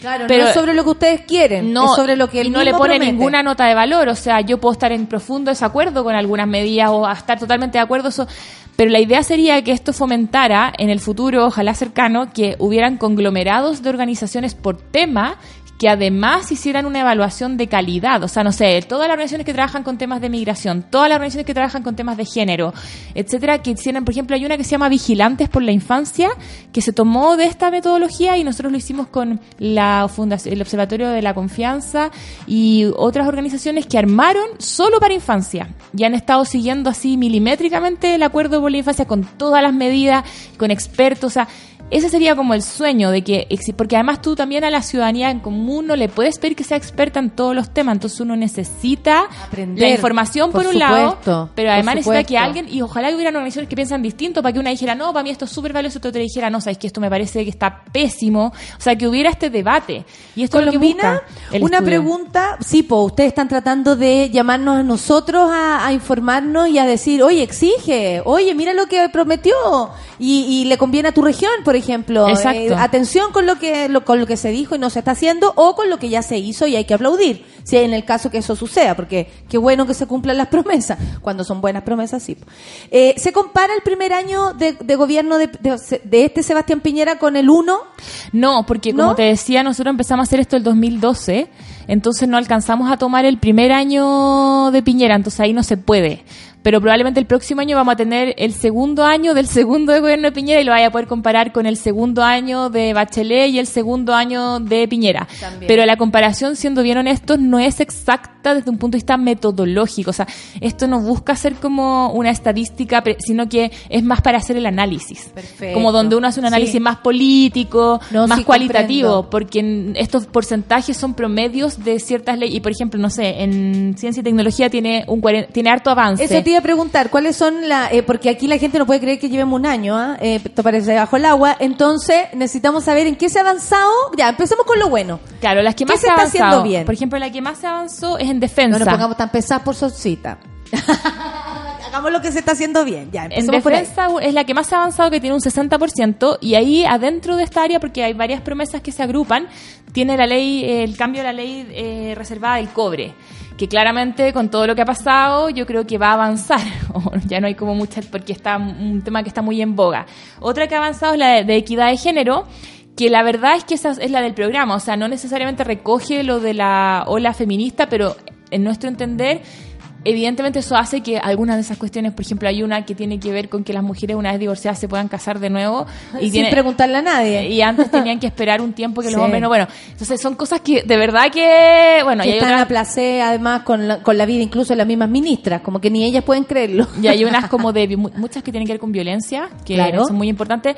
Esta tiene un 56% de avance. A, género. propósito de eso, ayer a una de las voceras de la coordinadora, a Rosario Olivares, le preguntaron qué, qué pasaba con la de género, porque obviamente la ministra Isabel Pla, bla, bla, después de, de la marcha, eh, todos estamos diciendo, hoy se suben todos al carro de la victoria, ya, la, la, la, Eh, pero eh, hay que decirlo, la agenda de género no, no, no tiene que ver con el feminismo.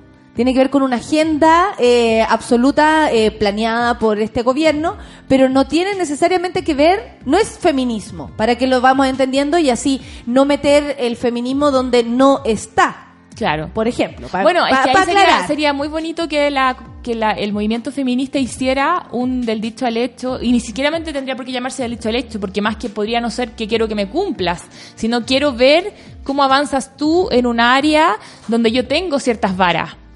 Y de hecho podrían hacer, no sé, como evaluación de los candidatos presidenciales, y no, sé, o sea, se podría hacer un específico. Ese sería como lo ideal. Exacto. Porque además te daría no solo una medición de lo que está o no está, sino que te diría, bueno, si se acerca o se aleja de cierto horizonte que nosotros tenemos que, que y definir. además eh, eh, se acerca o se aleja a lo que dicen públicamente, porque también una cosa es lo que digan y la otra cosa es lo que hagan. También.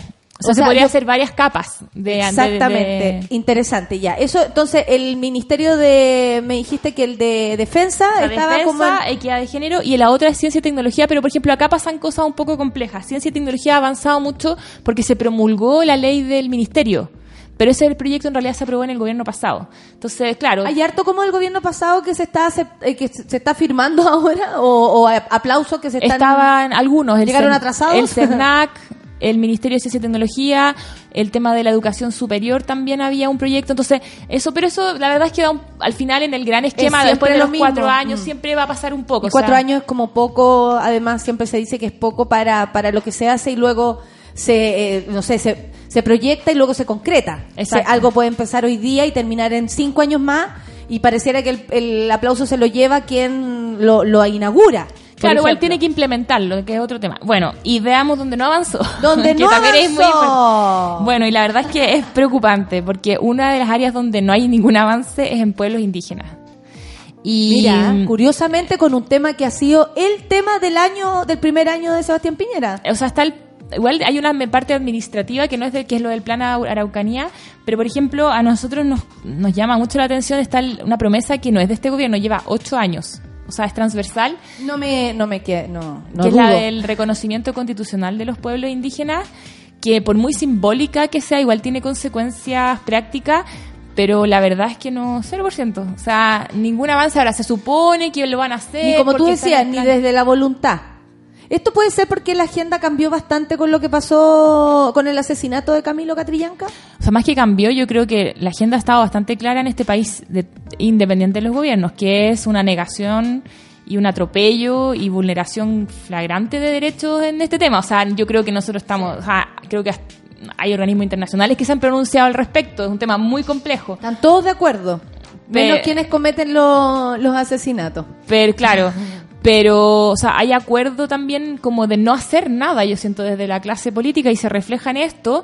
Y la verdad es que el caso Catrillanca cambió eso, mo- removió mucho, como que se, se como que habló mucho más, pero curiosamente han logrado como que no se traduzca ahora en algo más concreto que no sea esta idea como de vamos a vigilar, vamos a mandar más fuerzas policiales que... Que ahí se, se cierra todo, si ese es el punto negativo, que pareciera que lo que, como ellos solucionan, comillas, porque obviamente son más cosas, estoy reduciéndolo todo, eh, es poner más seguridad como si de verdad hubiese un, un estado de inseguridad. Y, y yo siento que el estado de inseguridad lo provoca quienes tienen las armas, y en este caso son ellos. Pero bueno, nos hacen entender de esto de otro modo. Como resumen, ¿qué dirías tú? ¿Un 23% es bueno, es malo? Sin compararlo con Michelle Bachelet, solamente con el, con el mismo.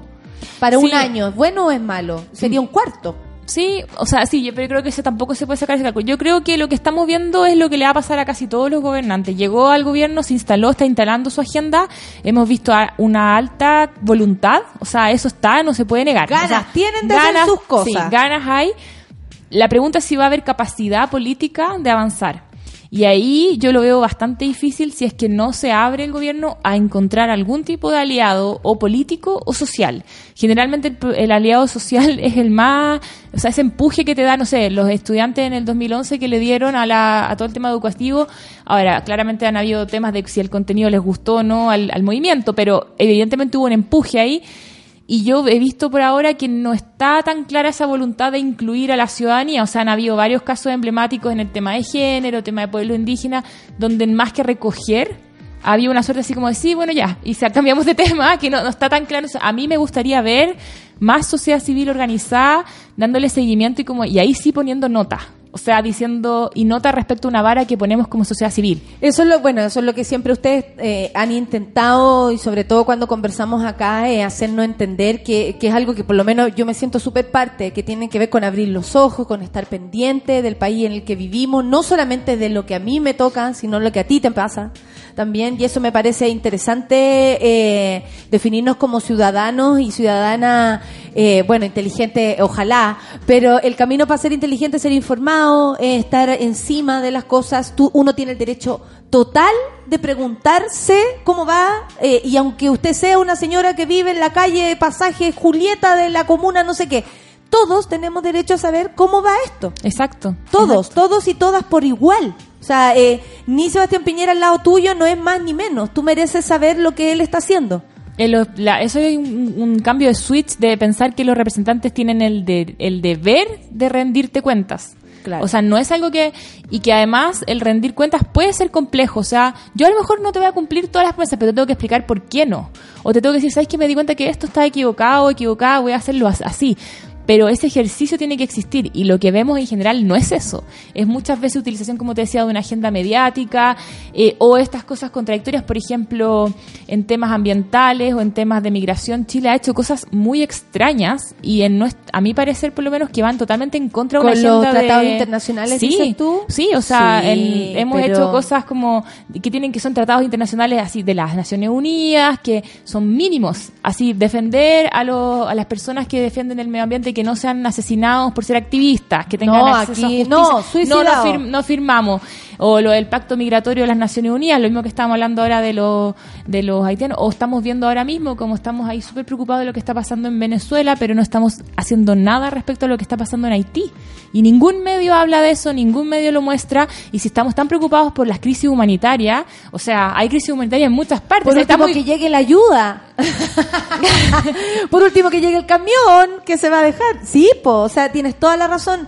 Y, bueno, qué qué qué alegría que también existan como ciudadanía inteligente y todos quienes tratamos, creo yo, de abrir los ojos, tanto uno cómo es lo, por dónde uno tiene que empezar, que siempre le digo a los monos, uno no puede andar criticando cómo lo hace el resto si uno misma no, no hace una conciencia de aquello, y también de nada, estar más vivito, obviamente, para votar la próxima vez más informado y para que, y para que después sepamos a quién por último tenemos que alegar respecto a lo que algo ocurre. Exacto.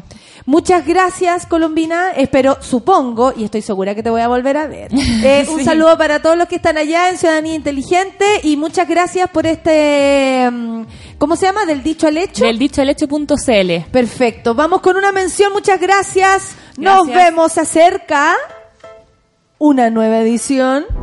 Eso, de Lola Palusa Chile, de viernes a sábado. ¿Qué me dicen?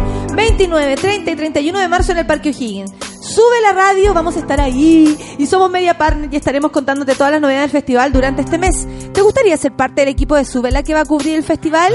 Ah, anda a nuestro Instagram, arroba sube la radio y averigua las bases. A continuación escuchamos a un artista, por supuesto, de Lola 2019. Él es Sam Smith. Sí, se presentará el domingo 31. Vamos a prepararnos entonces. Sam Smith, acá 1029, café con nata, sube la radio.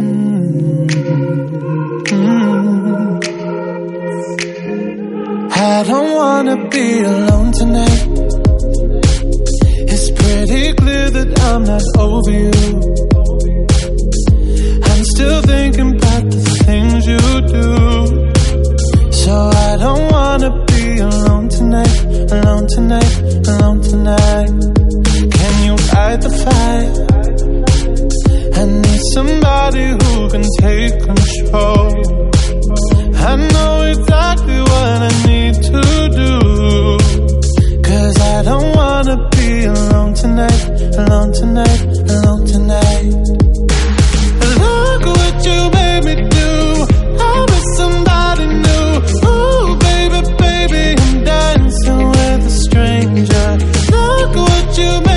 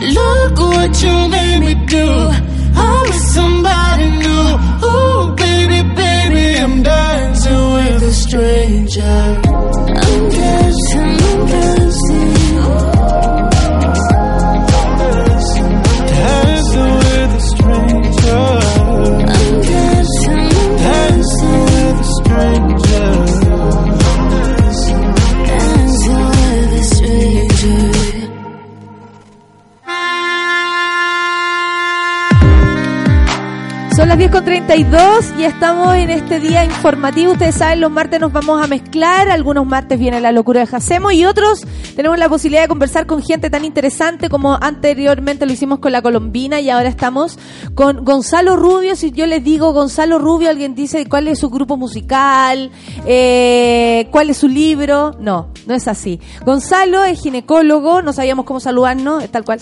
Eh, y es de parte del panel de salud del Colegio Médico. Eh, el doctor Gonzalo, les explico, fue el primero en practicar el aborto legal tras, las tras, perdón, la entrada en vigencia del proyecto que despenaliza la interrupción del embarazo en tres causales.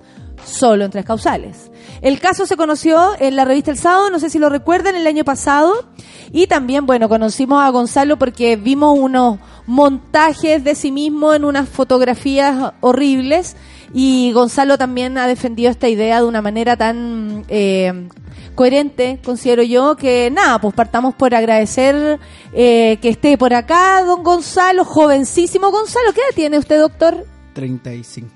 35. Gonzalo, el año pasado muchos leímos y te conocimos a través de la revista y todo, eh, por la crónica de este primer aborto, como, wow, ¿no? Primer ab- aborto legal, como si no hubiesen otros abortos, eh, que fue practicado una niña de 12 años, en fin. ¿Qué pasó por tu cabeza? ¿Qué pasa por tu cabeza? ¿O cómo un doctor...? Porque tenemos la objeción de conciencia, tenemos una persona que puede decidir también qué hacer, tú eres médico, pero no por eso eh, eh, estás adoctrinado, tienes tu- tus propios pensamientos, tu sentir. Eh, pero ¿por qué, primero, por qué te tocó a ti estar en ese lugar? A ver, lo que pasa es que yo terminé la especialidad, especialidad más o menos en el 2015, tenía pensado dedicarme a la fertilidad, me interesaba siempre el tema de los derechos sexuales y reproductivos y me pasó un poco por coincidencia y un poco por motivaciones también que tienen que ver con, con historia de vida también, eh, empezar a trabajar con una técnica que se llama aspiración endouterina.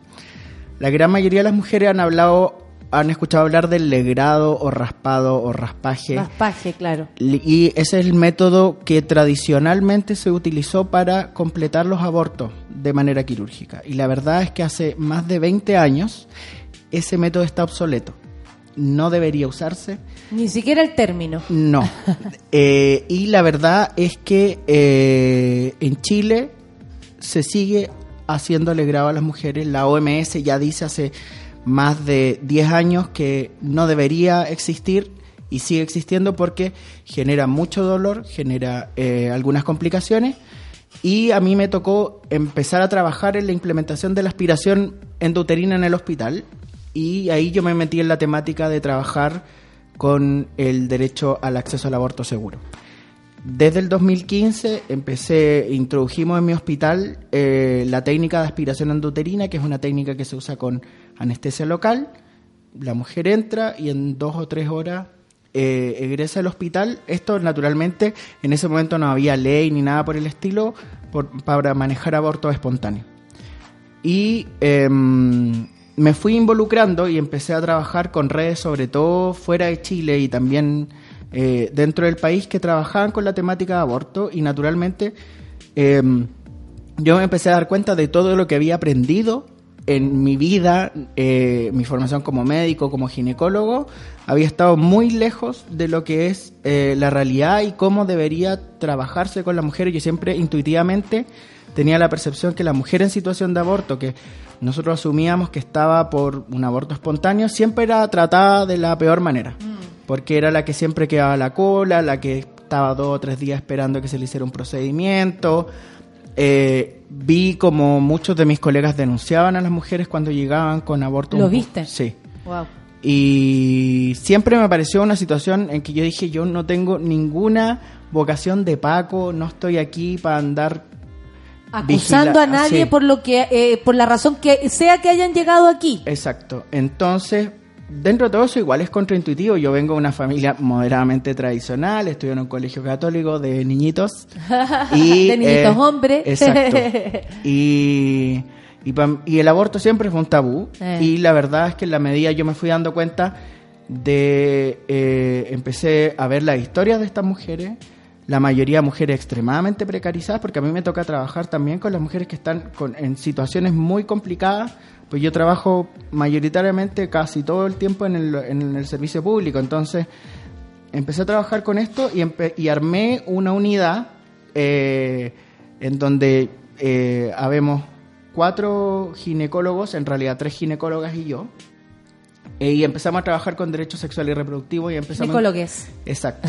y empezamos a introducir eh, la atención a las mujeres en el área norte de Santiago con una perspectiva de derecho, con derecho a, a toda- que todas las mujeres que entraran a nuestra unidad se fueran con anticoncepción inmediata, que se fueran con un dispositivo, con un implante. Aprendiendo algo por último. Exacto. Y que nosotros pudiéramos proporcionárselo porque yo llegué a la conclusión científica de que la mejor forma de prevenir el aborto es legalizándolo, es ampliándolo, es dándole acceso a las mujeres, dándole a las mujeres derecho a decidir. Y en la medida que las mujeres tengan la posibilidad de acceder a un aborto eh, legal y seguro, además si es gratuito mucho mejor, nosotros podemos eh, hacer y podemos intervenir para que esa mujer no vuelva a pasar por ese proceso. Las repercusiones que tú tuviste, no sé si ocurrió algo más en tu vida, pero sí pasaron cosas a nivel de redes sociales, por supuesto, uno apaga el teléfono y ya no existen, eh, dímelo a mí. Pero eh, fueron bastante fuertes, sobre todo porque hubo montajes de la fotografía, queriendo, por supuesto, mm, manosear y, y- y- y- y mira la palabra que estoy usando, una situación eh, que por lo demás te, te- te involucraba a ti, pero con un caso además eh, de una niña de 12 años. Estoy leyendo, por ejemplo, que la, mm, la, la- ayer creo que vi esta noticia, bueno, eh, murió, eh, mueren, cuando, eh, la noticia en Argentina, que había una niña de 11 años. Sí, terrible. Eh, Y, y- y termina muriendo la niña y termina muriendo el bebé y, ter- y- y finalmente ya los provías no, ya tú no sabéis qué mierda están defendiendo. Entonces, eh, no me, me gustaría tal vez que le contara a la gente lo común que son los embarazos tan, tan pequeños. Es así, es muy común, porque uno cuando habla de aborto tal vez las personas hablan y se refieren a mujeres eh, independientes, que andan con su vida sexual seguras, tal vez por ahí, creen que uno lo va a hacer por, porque te alata, porque oh, estoy ocupado, tengo tiempo, plata para poder hacerme un aborto. Siempre lo ven de una manera tan superficial. Pero ¿cuál es la realidad, eh, sobre todo de- desde tu sector, eh, la realidad en serio de, de esto? ¿Cuál es la realidad del aborto en Chile? A ver, lo primero es que, bueno, y a mí, a mí me tocó armar esta unidad y empezar a trabajar con ley e implementar la ley. Y el tema es que eh, al poco tiempo, ¿y por qué nos llamaron a nosotros? Porque nosotros éramos los que teníamos la mayor experiencia. Yo hasta el 2016, hasta este caso, ya había hecho 1200, 1500 AMEU. Entonces, eh, yo entendí, o sea, yo creo que el ministerio entendía, yo participé en la norma técnica con respecto a este tema, em, y eh, que igual no podía ocurrir ningún error. Ah. Entonces, Ah. y era súper importante el que esa niña, además que había sido violentada terriblemente, porque además le negaron el acceso al aborto en Chiloé, nosotros pudiéramos darle eh, una atención digna y de calidad. Y el tema es que yo, además, es súper interesante porque con el tema de la ley se empezó a develar una Ah, cosa que para mí sí. en particular, el tema de la violencia sexual era una cosa que era muy desconocida. En lo personal, me pasa- insisto, yo era un colegio de niñitos hombres, tenía hermanos hombres. Eres un hombre, probablemente tampoco sí. había percibido ese, Sí. ese, esa vulnerabilidad que existe un, que tiene una Sí. naturalmente, que uno siempre siente que está vulnerable. Exacto. Entonces, el, el poder, el poder visualizar eso nos dio la posibilidad. Primero, que con respecto a la ley, eh, toda esta cuestión de que los antiderechos hablaban de que iba, iba a venir una avalancha de mujeres a, a abortar, eso no ha sucedido. Yo siempre cuando voy a todas las charlas, yo le digo, yo todavía espero la... La avalancha. Sí, la cola de mujeres que estén es- buscando es- abortar por gusto. Y la verdad es que eso no es así. Lo segundo que son muy pocos casos porque la ley es muy, muy, Restrictiva. muy restrictiva. Muy restrictiva. Eh, es complicado y en particular nosotros nos ha tocado darnos cuenta de la violencia sexual, sobre todo en las menores de edad. Mm. Eh, hay un tema con el contexto de ruralidad que a mí me llamó mucho la también, atención. sí. Ruralidad, violencia sexual y violencia intrafamiliar está extremadamente eh, relacionado. Em, y hay otra cosa que a mí, sobre todo, me, me ha sobrecogido enormemente, que tiene que ver con que las mujeres que nos ha tocado ver adultas, en buena parte son mujeres em, migrantes, que están en una situación de precariedad laboral y de seguridad. Yo hablé de vulnerabilidad, esto ya es precario. Sí. Sí. Entonces esas mujeres, por ejemplo, que venían, eh, que venían con la intención de trabajar, son atacadas sexualmente. algunas dicen, estoy acá, estoy sola, no sé qué hacer, qué voy a hacer, nadie me va a pescar, no tengo RUT, no tengo FONASA, no tengo... Entonces, eh, se ven después en esta situación y, y después le- lo complicado es que consultan, después, por ejemplo, dicen, necesito ir a hacer una denuncia, van a la policía y los carabineros las culpan a ella, le dicen, "Oye, ¿cómo no te cuidaste? ¿Y por qué no estabas usando método anticonceptivo? Bueno, estaba sola acá, ¿cachai? No, no. Entonces, esas situaciones y, y en particular, por y ejemplo... también vienen acá buscando eh, una escapatoria del lugar de donde están. Sí. Son gente que viene por necesidad, no turisteando y que de pronto le sucedió. Sí. También es como que se pierde el contexto de, de los migrantes y de específicamente aquellas mujeres. Sí, entonces, eh, yo la verdad, en particular en el, en el hospital, que son las causales, porque son causales restrictivas, em, me ha tocado ver situaciones extremadamente satánicas, le decimos nosotros, Mm, porque son mm. así terribles. eh, porque de alguna manera la ley también obliga a eso, pero lo que te quería comentar es que yo también participo en una organización que se llama la Red de Profesionales por el Derecho a Decidir. Colmed. No, Tengo por acá Colmed, absolu- eh, Colmed Chile, están Sí. pero retuiteándolo nuestro doctor Gu- eh, eh, Gru Bioch, por si acaso es el arroba. ¿Dónde participa, doctor? Lo que, pasa, lo que pasa es que yo soy consejero del colegio médico. Naturalmente, eh, soy una posición más bien minoritaria ahí, pero. Te eh, imagino. Pero en un primer momento, naturalmente, la gran mayoría del consejo, que eran hombres, eh, hablando de ley De aborto de mujeres, la, la idea fue tratar de que no la vetaran y que de alguna manera pudiéramos darnos cuenta y que se dieran cuenta el colegio médico, una organización muy antigua y tradicional, que representa sobre todo a los médicos que son personas de clase alta, hombres, la gran mayoría especialistas, eh, que pudiera dar la alternativa que hubiera otras miradas. Yo en lo particular tengo una posición pro derecho y eh, a favor de que las mujeres puedan tomar sus decisiones. Y después, pero después, pero fuera del colegio médico, hemos armado una organización con, con sobre todo trabajadores de la salud porque nos damos cuenta que hay un gran problema en Chile que tiene que ver con la objeción de conciencia se ha transformado en una cosa que es la obstrucción de conciencia. Eso te iba a preguntar, porque eh, ustedes tienen entendido cuando están estudiando, les deben contar lo que es la objeción de conciencia, eh, en fin, ¿no? ¿Cómo es ese tema? La verdad es que muy poco, casi nada. Como Eh, por último, para tomar para tomar conciencia, para tener objeciones que tomar. no, la, la verdad es que a mí me parece que se habla muy poco. Bueno, yo además hago clases en la Universidad de Santiago, que estoy Y ahí te or- das cuenta orgulloso de, siendo una universidad laica, somos los únicos que hasta ahora estamos dando clases de, de aborto seguro. Y a los estudiantes de medicina, eh, todos los estudiantes de medicina en la Universidad de Santiago se van sabiendo hacer abortos de Manera eh, segura. De manera segura y de calidad. Y eso lo puedo hacer porque estoy en una universidad laica. Probablemente en cualquier otra universidad sería imposible hacerlo.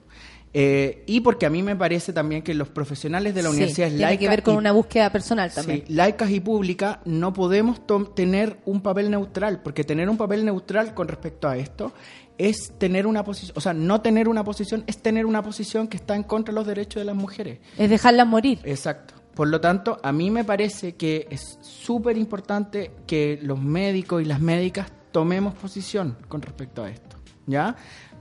Los poderes fácticos trabajan todo el tiempo para eh, constreñir los derechos de las mujeres, de las adolescentes, de los niños y las niñas y los niñes. Eh, y tenemos que tomar una posición con respecto a esto. Y tiene que ver con una posición de donde yo me pongo al frente de los derechos y yo estoy a favor de esto. Y eh, en particular lo que te quería comentar de la red de profesionales, ¿Sí? que somos matronas, asistentes sociales, psicólogos, psicólogas que nos hemos organizado para ver cómo se puede superar la objeción de conciencia. O sea, en todo el territorio nacional de repente nos llegan una mujer que de repente no entra dentro de las causales y decimos, ¿sabes qué? ¿Cómo la podemos ayudar? Ok, si entra dentro de las causales, eh, derivémosla al hospital y todo lo demás y también existen redes feministas que permiten que esas mujeres también no queden votadas. Entonces es importante cómo vinculamos también el trabajo social a, y hacemos que además los profesionales de la salud seamos amigables. Yo s- nunca, nunca, em, me, nunca me acomodó la idea de ser el policía del cuerpo de las mujeres. Y, y no, no creo, bueno, tú dices estudié en una universidad laica, probablemente por eso también tengo esta visión o me permite más tener esta visión. ¿Tú sientes que desde la universidad van, van atrofiando el cerebro de estos ginecólogos y ginecólogas que eh, objetan de conciencia en este aspecto, digo, ¿no? Como en decir, eh, en, en ser como el más el, el fiscalizador del cuerpo de una mujer que el protector o el salvador del cuerpo de esa mujer. ¿No se entiende a la mujer como alguien vulnerable? ¿Qué tiene que pasar para que entiendan realmente la vulnerabilidad que tenemos? La vez y me dice, cada 20 minutos hay un abuso sexual en Chile. El 90% de las víctimas son niñas, el 89% de agresores son hombres. Por cada niña que denuncia hay 7 más que no lo hicieron. Entonces, tú estás atendiendo a una, pero de 10 que fueron atacadas y que no llegaron hasta donde ti. Sí. Eh, a ver, ¿qué nos pasa? Que lo primero es que hay una distorsión enorme en, en general, las escuelas de medicina que están muy estructuradas en lo biomédico. Y la vinculación social es relativamente tardía. Entonces uno igual como que se va En maleando. la oficina. Sí, se va maleando un poco. Habla mucho de la célula, de la molécula y al final lo que importa es la mujer que está ahí.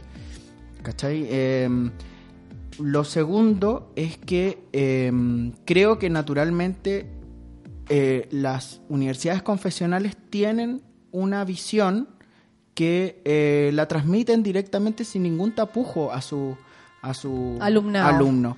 Y ellos son, yo me ha, me ha tocado estar en discusiones con alumnos de la católica donde un, donde un estudiante hombre dice, pero tengo otro paciente acá. Yo le digo, bueno, tú no tenés nada, tú eres hombre, ¿cachai? ¿no? Entonces tienen esta supremacía del feto por sobre todas las cosas y es difícil vincularte y darte cuenta de que independiente de cualquier cosa tú tienes que acceder al feto a través de la mujer. Yo soy ginecobstetra, igual es, es complejo porque yo atiendo partos, cesárea, estoy muy interesado en que En nazcan- ese ser en que, está ahí sí, adentro, como dice el doctor. sí, que nazcan niños y niñas sanas. Estoy súper interesado en eso. Pero ¿qué hace que un doctor, eh, un hombre o en una mujer, porque honestamente la objeción de conciencia corre para todo, eh, considere más importante, y esta pregunta puede ser huevona, pero honestamente quiero saber, ¿qué pasa en la cabeza de un doctor o una doctora que considera más importante la vida de, eh, de lo que está dentro de la mujer que, en esa, misma, que esa misma mujer? ¿Por qué la mujer pasa a un segundo plano? Mira, yo creo que pasan dos cosas. Lo primero es que, eh, y aquí yo creo que es un problema que tuvo la ley, es que mientras más especialistas son los médicos, más eh, obstructores de derechos tienden a ser. Entonces, en general, la mayoría de los países donde ha liberalizado el Qué aborto... lo que dijiste cuando uno, oye, este es especial. Sí, do- donde, Huye. donde ha liberalizado el aborto en Uruguay, en Colombia, en, Argen- en México, la gran mayoría son médicos generales o médicos de familia, porque entienden la salud como un contexto. Yo logro entender también que es contraintuitivo, ¿por qué? Porque nosotros, desde que partimos, yo hice una beca seis años, eh, eh, me estuve especializando y partimos haciendo ecografía y viendo ecografía y viendo fetos, viendo fetos, viendo fetos, y de repente llega un momento en que tú Ya- te, te perdí Ya dejáis de ver a, a quien contiene ese feto. Exacto. Eh, y es, es complejo porque uno después se empieza a dar vuelta y se empieza a dar cuenta que los contextos son súper, súper diversos. Súper diversos y en, en muchas situaciones. Y a mí me pasó en lo particular una cosa que me hizo clic, así muy heavy, fue una mujer con un feto anencéfalo. Nosotros en ese tiempo, estoy hablando antes del 2017 de la ley, teníamos un polimedicina fetal donde le hacíamos ecografías semanalmente. Chile se en general para el mundo de medicina fetal, como no se podían interrumpir los embarazos, era como un lugar de experimentación casi porque se veía cómo se mantenía la... Imagínate. la- y, y el cuerpo de la mujer todavía la en, último plano. Estamos Sí. hablando solo, solo del feto hasta Exacto. el momento. Ya. Y me pasó que una mujer eh, llegó a las 37 semanas con un feto a cráneo, sin, sin cabeza ni cerebro, y le dijimos, ahora tienes 37 semanas, la podemos interrumpir. Y ella nos dijo, sabes que yo no quiero, quiero, porque yo siento mi guagua, quiero que... Esto... Ya con 37 Sí. semanas es casi lógico Sí. que ella opine así. Sí, considero que- yo, desde, sí. su- desde el lugar yo, del mujer. Yo, yo la siento, se mueve y quiero que esto se dé de la forma más natural posible. Y yo vi en la mayoría de mis profes y mis colegas que era como, oye, esta mujer, qué valiente que es, como una supremacía de la maternidad. Y yo decía, y la mujer que no quiere pasar por esto es igual de legítimo. Es igual, o sea, me parecía que no, bien por ella si era su decisión, pero decía, ¿por qué si ella puede tomar la decisión de continuar y la mujer que no quiere pasar por eso, me parece igual de legítimo? Entonces, con respecto a esa situación, a mí me parece que es súper importante que además uno evalúe los contextos, porque también la, uno es uno y sus circunstancias también, las mujeres también Y en un país como este, con mayor razón, que habla de desarrollo y todas esas cosas, y, y honestamente la- lo rural y lo periférico sigue tal cual con las mismas necesidades. Sí. Eso nos ha cubierto. Bueno, el tema además que el embarazo adolescente sigue siendo el- un problema en Chile, no ha disminuido. La verdad es que las tasas de, de natalidad han disminuido en general en todos los grupos poblacionales, excepto en, los adolescentes y en las adolescentes. Y el tema es súper interesante porque además hay, hay un estudio que habla de que ah, las tasas de embarazo adolescente en, en las comunas periféricas de Santiago son igual que en Haití. Y en Vitacura, Providencia y Las Condes son igual que en Suecia. Y los, y los adolescentes no es que inicien la vida sexual antes, sino que es al mismo tiempo. Y el tema es que hay unos que tienen derecho a acceder a salud, a educación y a perspectivas de vida también. A saber que de alguna manera pueden posponer la maternidad porque eh, tienen una intención de vida que es Al mucho menos mayor. se ve un futuro. Entonces uno se da cuenta que en una ciudad, en menos probablemente de 100 kilómetros, tienes realidades extremadamente opuestas. Entonces eh, tú te llegas a dar cuenta y decir, ¿sabéis qué? El, el poder elegir da un mundo de posibilidades para, la, para las adolescentes. Oiga, doctor, hay, hay demasiados temas que conversar. Yo, bueno, con, mis- con mis puras dudas ya llenamos todo esto. Pero sé que me parece súper interesante eso que tú decías, porque honestamente a veces cuesta entender, ya no fuimos criados en feminismo, al contrario, eh, sobre el machismo, la mujer como, como última necesidad y todo. Pero siempre llama la atención el por qué eh, el, el- cuerpo que contiene aquel feto no es tan eh, importante como el mismo feto en sí, o lo que no alcanzó ni a ser feto. Entonces, eh, eh, a mí por lo menos siempre me, me perturba esa situación. Yo creo que la gente puede objetar conscientemente lo que sea, cada uno es libre, pero frente, y ahí aquí como doctor, frente a una persona que sufre, ¿cómo tú te puedes eh, negar? Yo la verdad no, no veo cómo se podría. Yo no podría en particular. Y a mí me... me ¿Es como poner al doctor primero que incluso al paciente? ¿Como Sí. mi conciencia por sobre ti? Sí, la verdad es que yo creo que no, no ha existido también, fal- ha faltado mucho una socialización que es la real objeción de conciencia. Y, eh, por ejemplo, los uruguayos a mí me ha gustado mucho porque ellos hab- hablaban del pseudo objetor o como el objetor chanta, que el tipo que no tiene una motivación, porque además el, el, el verdadero objetor, el que de alguna manera tiene un problema de conciencia íntimo, se preocupa que el procedimiento se Reciba igual, realice. claro. O sea, Claro, una llega- cosa es que yo me oponga y la otra es que lo deje en manos de quienes se tengan que hacer cargo. Pero hay mucho, hay mucho lavado de manos. En particular me ha tocado ver mujeres, sobre todo el sistema privado, que las chutean, las pelotean. Al menos en el sistema público, con dificultades y todo, al menos las prestaciones están garantizadas. Pero en el sistema privado me he dado cuenta que ¿Cómo el sistema privado está fallando aún más esto? sí.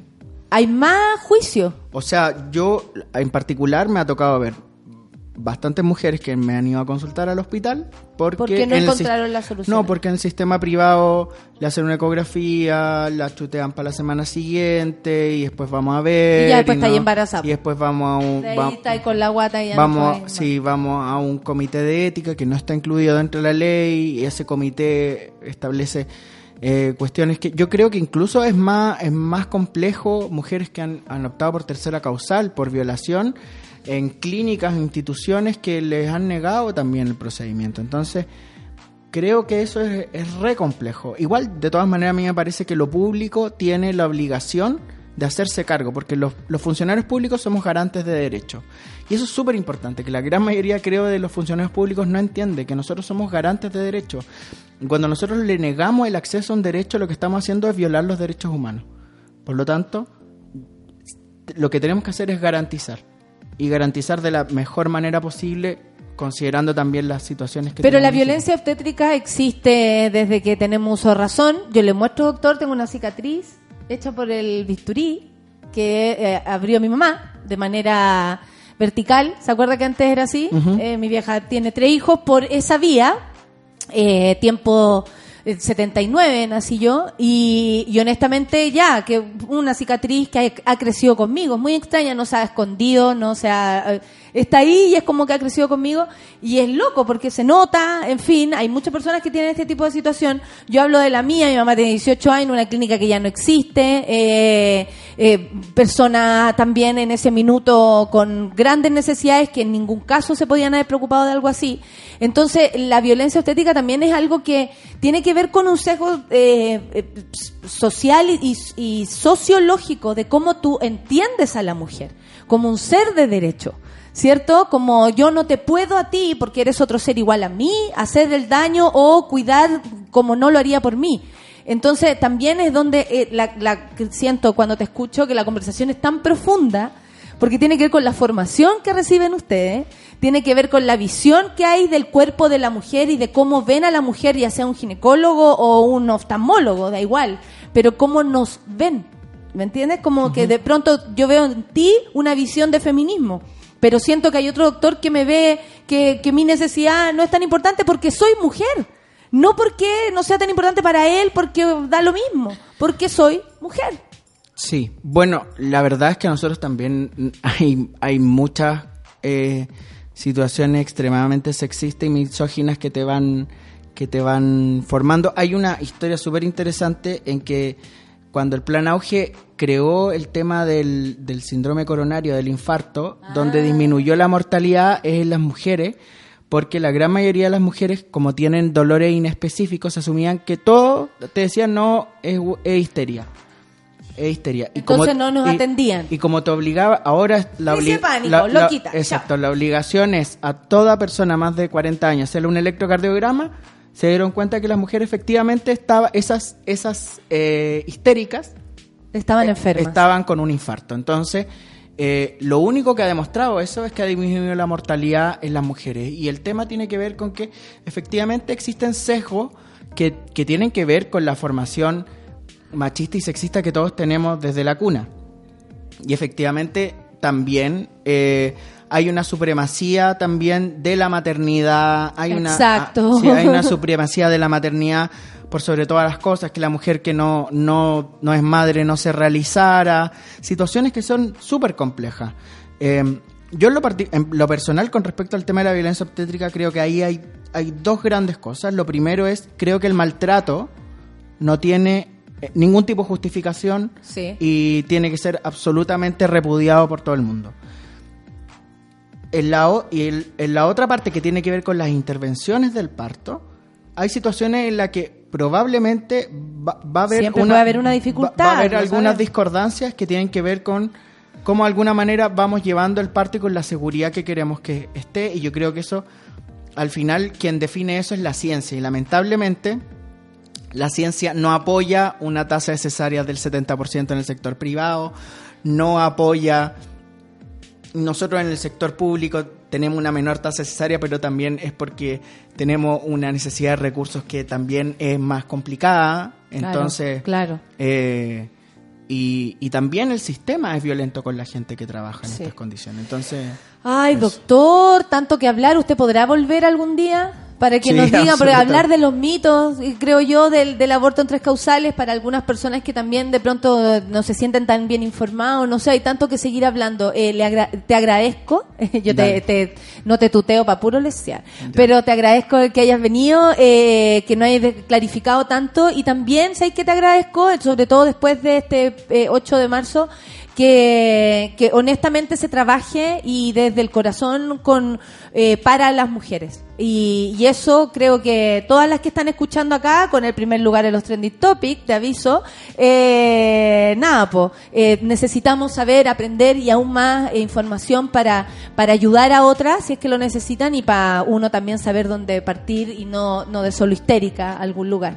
Sí. Muchas gracias, doctor. ¿Algo que decir al final? no solo a las mujeres que exijan sus derechos, no, esto no es un no es un favor que nosotros le vamos a hacer eh, están las condiciones, se generaron recursos para esto y tienen que exigir nomás. No, no, el que no llora No no, teman, mama. no sí, teman. no, no, y, y acérquense, hay profesionales amigables. eh, pareciera ser que no se ven, yo me sentía muy solo, pero hay un montón de gente que también está en esta cruzada de ser más amigable y que no está y nosotros al final no somos aliados y aliadas y no somos eh, los policías, no, Al no estamos para eso. Claro.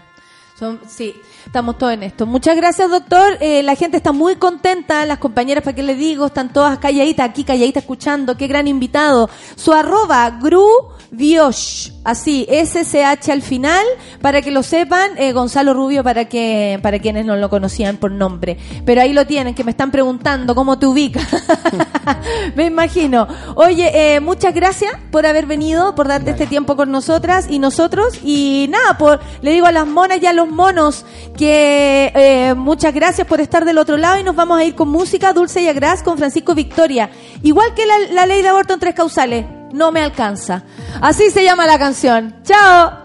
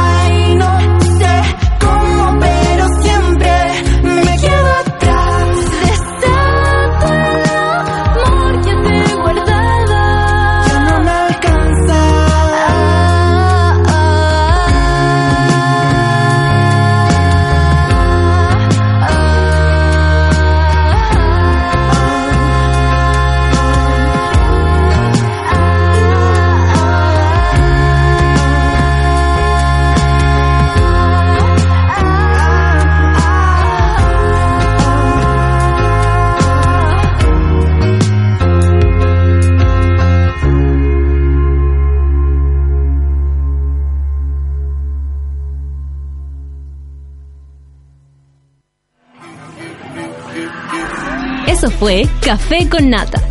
Gracias por ser parte de esta comunidad y hacer de Mordor un lugar más apacible. Natalia Valdebenito te espera de lunes a viernes a partir de las 9 de la mañana en el matinal más piteado de Chile. Solo en Sube la Radio. y en otra sintonía.